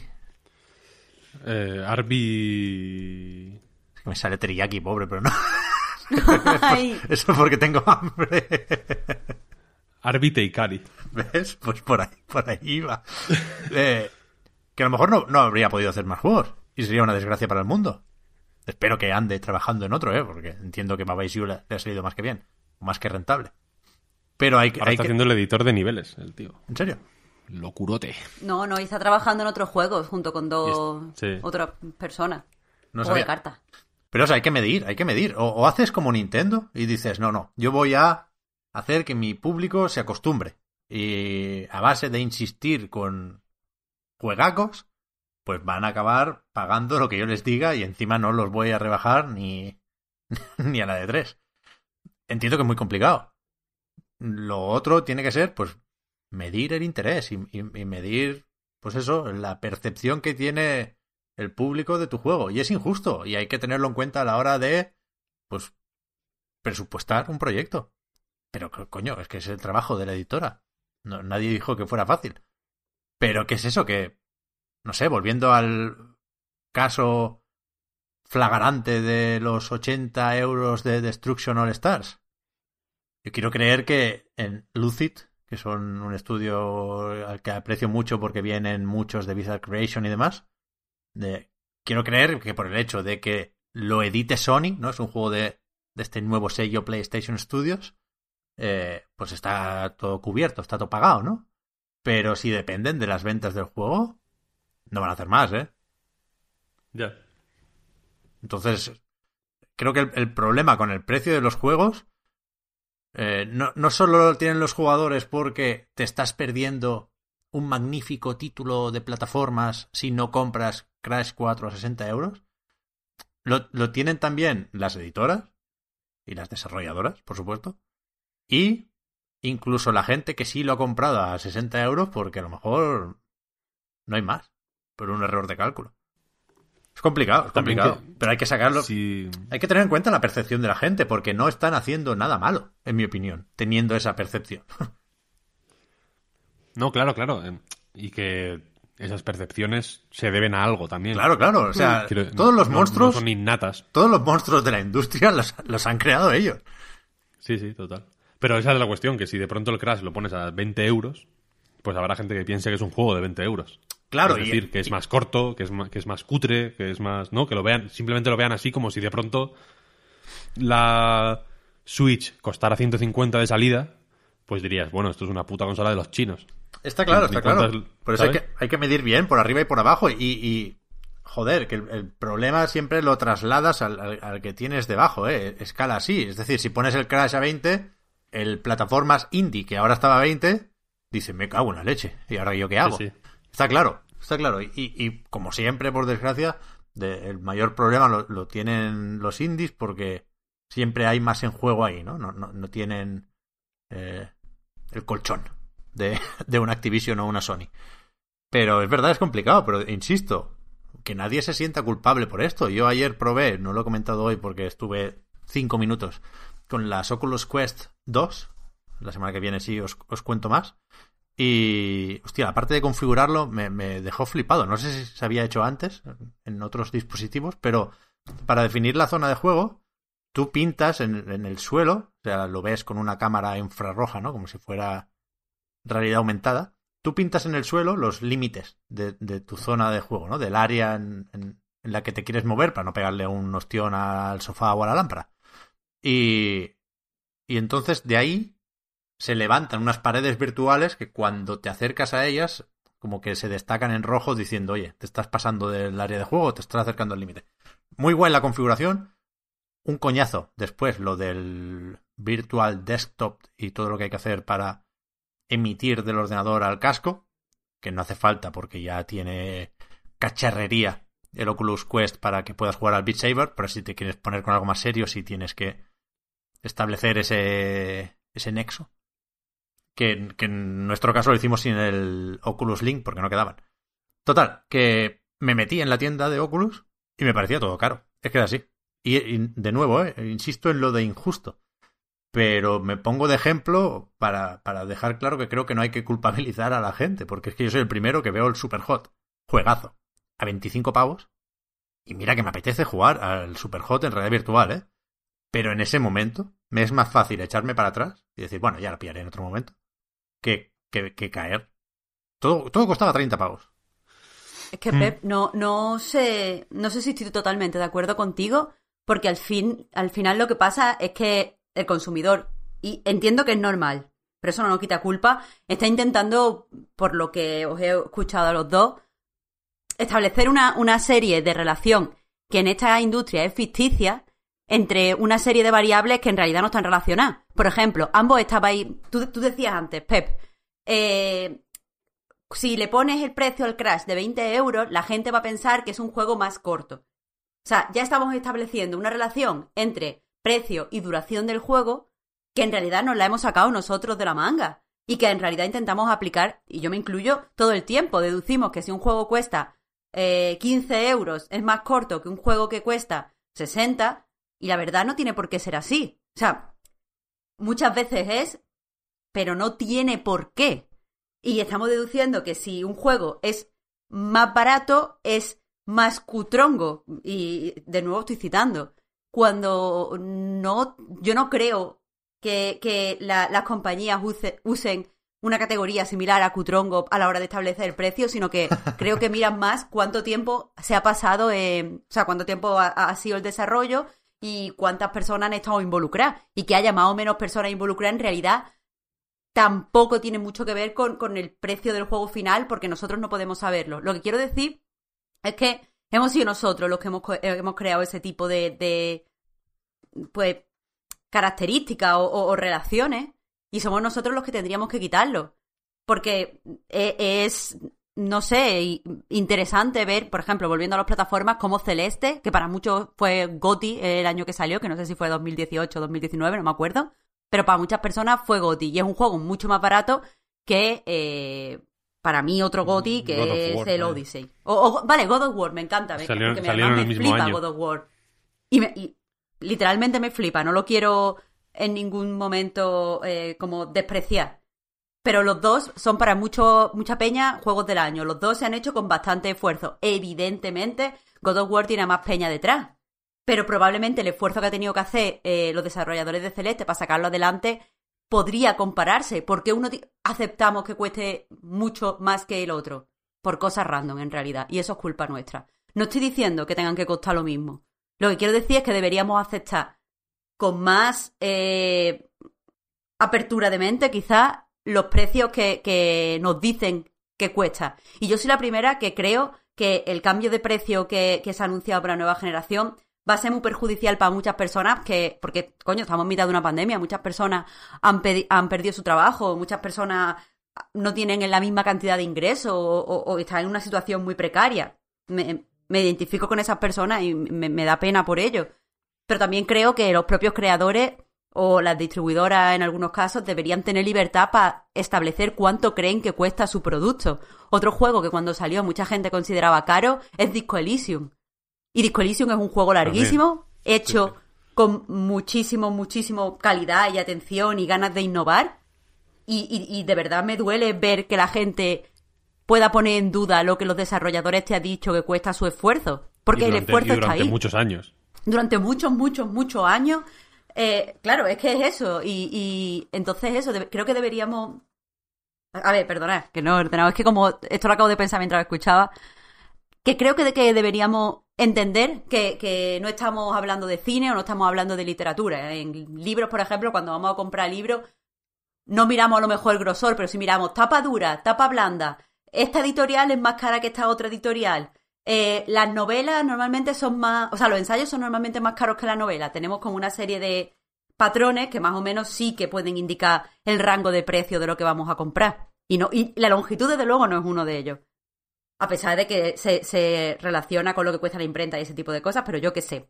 O, no sé, en ebook es más barato muchas veces que, en ocasiones, que en, en papel. Tenemos ese tipo de cosas. Pero es que creo que la, la- la industria editorial es mm, menos variada que la industria de videojuegos. Entonces deberíamos de intentar no funcionar, no tener el mismo mind frame cuando miramos los precios en la industria del videojuego que lo tenemos cuando miramos lo que nos cuestan las plataformas de streaming o ir al cine o comprarnos un libro. Y más frágil también, la industria Y más editorial. frágil. Quiero decir, la- lo- si los videojuegos, si algo pueden permitirse, por ser una cosa que da más dinero que el cine y la música juntos, como se suele decir, pues es mm, abrir caminos que, joder, que, que- que lo hagan más popular, ¿sabes? No, no más exclusivo, ¿no? Desde mi punto de vista, al menos, vaya. En libros pasa con muchas editoriales académicas, por ejemplo, que un puto ensayo de 120 páginas cuesta 250 euros. 250 euros igual no, pero libros de... Libros de 60 pavos que me han, que me han dolido mm, gastarlos, mm, puedo pensar varios. Por ejemplo, Introduction to Game Analysis de Clara Fernández Vara, que para mí es un libro esen- absolutamente esencial. Eh, me cuesta recomendarlo porque no sé si- creo que son 43 euros lo que cuesta, una cosa así. Una barbaridad, 43 euros. No, y, y no porque. Y no por el. Por, como dices, no por la tapa o por el grosor o por lo que sea del libro, sino porque, joder, son 43 euros. Es un, es un- buen dinerazo, ¿eh? Sí, yo, recalco lo de injusto, ¿eh? porque es verdad, Marta, que, que supongo que algo de culpa también tenemos todos. ¿eh? Y mi, mi, mi impulso es quitárnosla y quitármela de encima. Pero es verdad que el monstruo, si eso lo creamos de la mano, ¿no? Porque una editora va haciendo el juego cada vez más grande sin, sin saber cuándo parar y nosotros decimos, ah, vale, me gusta, me gusta, me gusta, porque supone más horas, ¿no? Y después es difícil volver para atrás con los dos. Y, y es verdad que me sabe especialmente mal con los indies, pero también creo que el comentario de Disco Elysium es muy caro, lo hace alguien, y no estoy señalando porque no, no hay nada malo en eso, ¿eh? Que a, que a lo mejor no está muy acostumbrado a comprar juegos indies, pero hostia, ve que a este le cascas un 10, le interesa, y, y, y ese interés eh, se frena un poco por, bueno, porque a lo mejor no tiene tantas referencias de, de cuánto valen los juegos de, de este tipo, ¿no? Yo, yo recuerdo incluso también que, que, que me, me sorprendió un poco. Antes del The Witness, Víctor, seguramente el otro salto fue eh, con Fez, que, que se estandarizó los 1200 Microsoft Points de la época, ¿no? Como son como las pesetas ya, de- a- después de los 800. Los 800 eran más habituales. Con, con Hmm, sí. seguramente Braid costaba eso y Castle Crashers sin compañía, ¿no? Bueno, pues se van adaptando a una realidad a medida que el público responde también a, a, a los buques insignias de cada tipo, ¿no? Pero. Pero yo sí creo que es importante, porque insisto, hay mucho en juego, lo de recalcar la. No voy a hacer la broma otra vez de ser mercado amigos, pero sí la. La realidad, que es la que es, y es más fácil adaptarse a la realidad que intentar cambiarla, ¿no? Y de ahí comentarios como los de, yo que sé, quizá el caso más claro que recuerdo reciente, Rocket Arena tiene que ser free to play. Y es, es injusto decir esto porque tanto la desarrolladora como Electronic Arts tienen que poder decidir no serlo. De hecho, iba a serlo con Nexon y no lo fue porque se cambió el acuerdo en el último momento. Entiendo que por eso, ¿no? Porque la desarrolladora prefirió sacar un producto premium y se pegó una hostia que no saben cómo cómo reenderezarla, ¿no? Ya está en el EA Play, ya te lo dan con el Amazon Prime, creo, o con el Twitch Prime y y seguramente es tarde y seguramente esta gente tendrá problemas para seguir eh. Desarrollando juegos, vaya. ¿no? Pero mira, en el caso de Rocket Arena, a mí no me da ninguna pena. Ni, y, de hecho, me parece un. Joder. El, precisamente Electronic Arts podía permitirse. Eh, claro. Hacer que este juego fuera free to play porque este juego no necesita ventas, necesita base de usuarios. Quiero decir que es un, que es un caso eh, absolutamente distinto, vaya.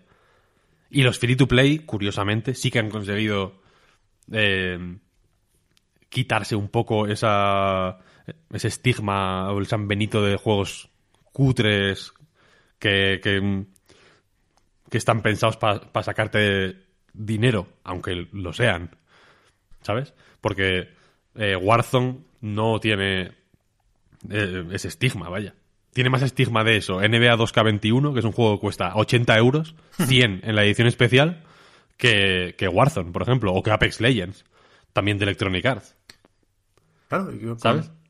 Con los juegos de lucha, ¿no? El, 9 de abril tenemos Guilty Gear Strive. Eh, ¿Se puede permitir costar 60 pavos más mm, pase de temporada con 5 personajes? no lo sé. No, dudo que vaya a ser la hostia, a pesar de que la. ¿Qué era, Víctor? ¿Demo? O sea, ¿alfa o beta? Beta, beta. Nos decepcionó un poquitín, pero bueno, yo estoy otra vez con energías renovadas, mil ganas de Guilty Gear. Sé positivamente que Dragon Ball Fighters, porque está. No solo está Goku, hay varios Gokus. Por, por Gokus no va a ser. Se puede permitir costar 60 o 70 pavos, claro que sí. ¿Se lo puede permitir Guilty Gear? No lo sé, no lo sé. Sí, pero, pero mira, Dragon Ball, Dragon Ball Fighters se puede permitir estar a 60, 70 euros, pero bien que Bandai Namco lo pone a 5 cada vez que puede, ¿eh? dos veces al mes. No, hombre.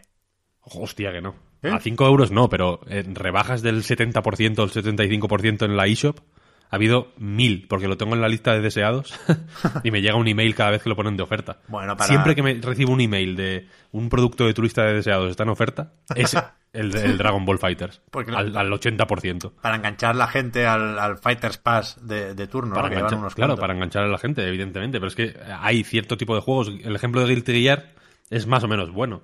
Es un juego que es cojonudo, probablemente el mejor de su género, y que, se, y que está casi abocado a comerse una mierda, porque mm, ahí sí que hay que hacer pedagogía por su parte. ¿eh? Claro. Y, siento que no podría entrar más por los ojos el cabrón. Hmm. O sea, tú ves un tráiler del Guilty Gear sí, sí, sí. Y, si te interesa la lucha, para allá que vas. Pero es extremadamente difícil. Es extremadamente difícil. Es, es, muy es el típico juego que si si te calientas y lo compras y juegas un poco al tuntún, en dos días estás quemado como, pero vaya, bueno, como el demonio y, pasas de Guilty Gear para toda la vida ya. Pero por eso yo creo que hay que celebrar que hayan quitado o que se haya en cierto modo eh, eliminado el estigma de ciertos free to play. Eso al final son más herramientas para la, editora. Quiero decir, es viable un juego de lucha free to play. Lo hemos visto con Killer Instinct, lo hemos visto con Teatro Alive. Pues eh, a lo mejor tu mejor decisión es hacer una versión free to play de tu juego. No lo sé, no lo sé. Mm, es su trabajo, coño. insisto, ¿eh? no, es fácil. Para nada, para nada. Pero hay que, mínimo tener en cuenta la realidad. No, no, es la realidad. Y si no la tienes en cuenta, te va a pisar. Mm, quieras o no, vaya, no, hay otra. Evidentemente. Pero eso, que es una pena. Que, que haya juegos que parece que no puedan ir más allá de nuevo en, el, en un podcast del que no puedo hablar, pero que podéis escuchar en patreon.com barra Reload, eh, comentábamos que hay que jugar menos y mejor. Y yo creo que al final ese mantra puede servir para esto también. Crash Bandicoot 4 cuesta, es caro, sí. Como, lo es, como es caro el Last of Us, ¿eh? o como es caro el Cyberpunk, o como es caro cualquier juego. Porque, de nuevo, 60, 70 euros, 55 si te lo compras en el MediaMarkt, si quieres ponerte en, en esa tesitura, ¿no? Porque siempre saldrá el típico de, ¿no? Ves, en el Carrefour de, Lega- de Leganés está a, a 56,70 si usas este vale de descuento. Ok, perfecto. 50 euros. Es caro. Joder. Mm, yo no sé cuántas cosas de 50 euros compráis vosotros al cabo del mes, pero yo ninguna.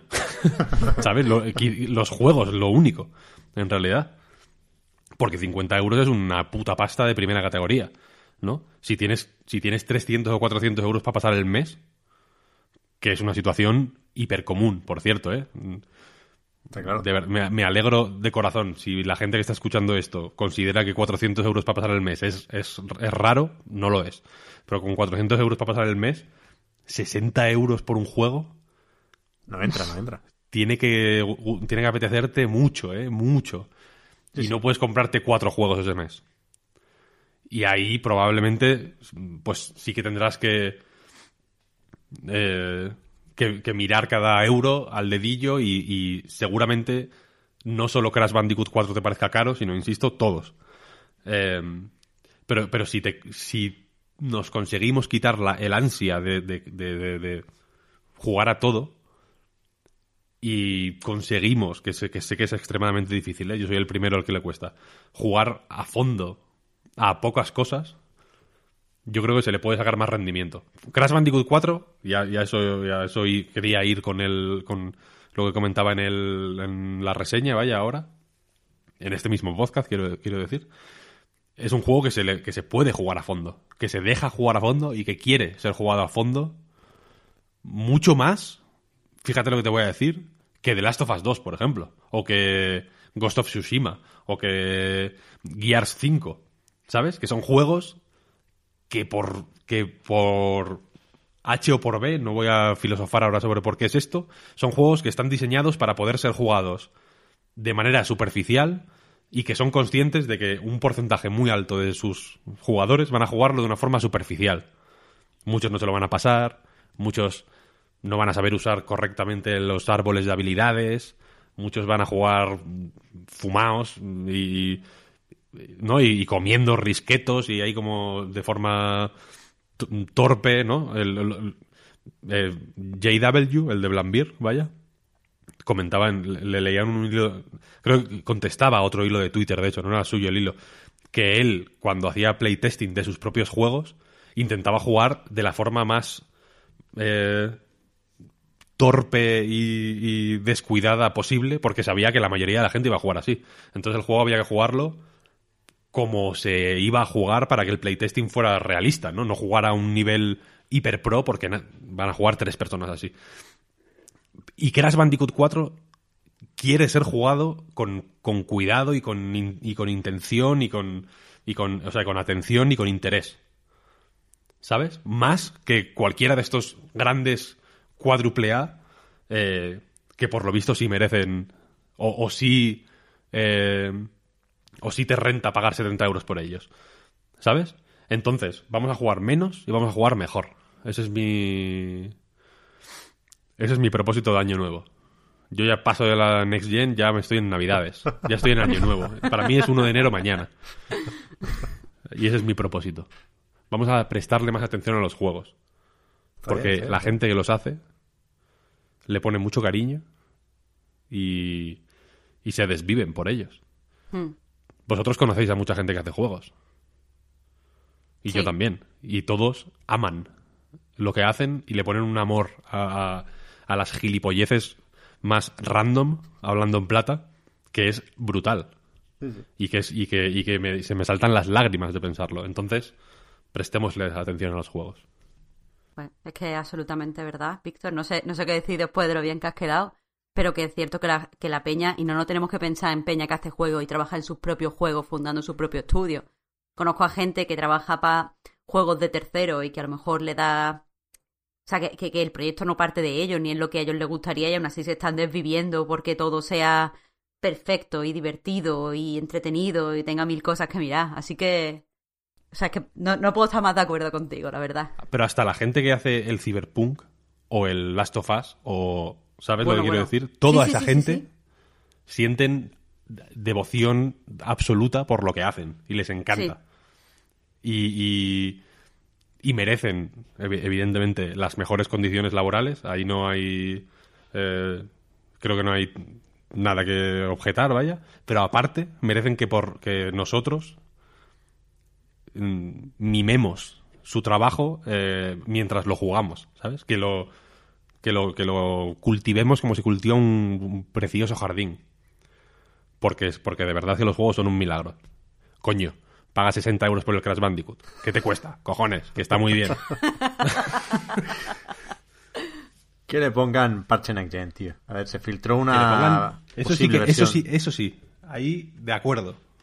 una posible versión de Serie X, ¿no? Recordad que en One X y en PlayStation 4 Pro va a 60 frames, o poco le falta, en realidad más o menos bien.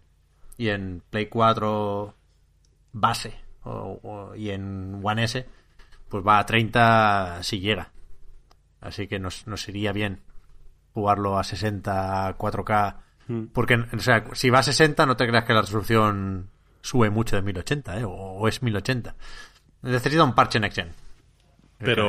O sea, 1080-60, buah, compro, compro. Porque se le notan, ¿eh? También es, como decía antes del Yakuza, que era como así, como una tortuga gigante. Este es un poco así también. Son los típicos 30 frames como pesados, ¿sabes? Ya. Igual que los 60, que de pronto Bayonetta son 45, 50 frames por segundo, pero son ligeros, como el viento, como una cosa magnífica. Esos son 30 uf, heavy tienen peso. Eh, cada imagen por segundo tiene, tiene un peso grande. Es lo único igual que, que le podría objetar. Vaya. Que yo he jugado en la Play 4 normal y, y efectivamente se le. No, no voy a decir que le pesan, pero se notan los, 60 Ya. los- o sea, los 30 frames por segundo. Guay, pues nos ha quedado un, un debatito, un discursito, porque tampoco nos hemos enfrentado mucho. Yo creo que, que guay, que quería apuntar simplemente para terminar, y me lo has puesto a huevo con lo de Bayonetta, Víctor, que precisamente cuando somos pesados, cuando insistimos con un juego es para derribar esa barrera, ¿no? Muchas veces es la del precio. Recuerdo con Vanquish, es, difícil recomendarle a la gente un juego que se puede pasar, ¿no? Porque sale un vídeo que hace un speedrun y se lo pasa en, yo qué sé, una hora y cuarto. Entonces tenemos que insistir. O sea, luchar contra eso es difícil. Hay que ser muy pesado diciendo que el Vanquish son las mejores tres horas de tu vida, quizás, si no, si no eres muy afortunado en todo lo demás. Y que además están los desafíos y pum pum pum. Y que hay que jugar al Vanquish, vaya. Y si... Pero de Order. ¿Cuánto dura de Order, Pep Sánchez? No lo sé, yo no lo he jugado. Cuatro horas y media dura. Más como- de Order. Era corto, era De corto. Order dura cuatro horas y media jugando lento. Y ahí te lo sacaron a 70 euros y, y, y vendió, ¿eh? Millones. Eh, podría haber vendido más, pero sí, sí. Sí, podía haber vendido más, evidentemente, pero era extremadamente corto. Es el- Era el tipo de juego extremadamente corto que suele haber al principio de las generaciones, ¿no? Sí, sí. Cuando, cuando es más caro, digamos, cuando no se ha sentado todavía eh, la- cómo se hacen juegos para ese hardware tan tocho, ¿no? Y ahí no, hay paz y después gloria. ¿eh? Vanquish. Está a... Esta oferta creo que ya la, la- la voy a decir, pero bueno, creo que no, mucha gente no la va a pillar ya. Pero está Vanquish y Bayonetta en Steam, 8 euros. El Los dos. 60 aniversario de Sega. Yes. Esto es lo mejor que se puede comprar en, en internet, vaya. Hombre, te diré. Por 68 euros tienes el Crash, el Vanquish y el Bayonetta. Ya ves. Triple Ya pack. Te compras en AliExpress un disfraz gracioso de por 4 euros y ya está. Eh, ¿Qué sale la semana que viene? ¿Qué, qué, qué tenéis por ahí? ¿Qué se puede decir?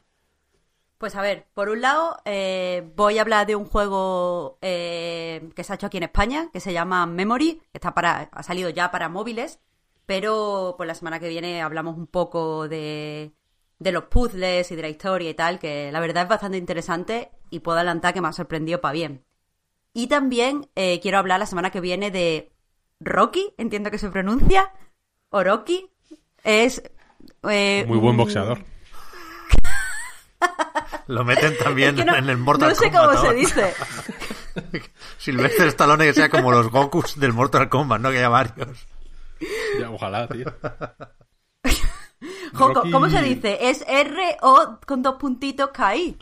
Rocky, sí, no sé. Rocky, es que, joder, pues nada, es un juego que, que ya salió para PC el pasado julio, pero ha salido ahora en Switch y lo he estado probando.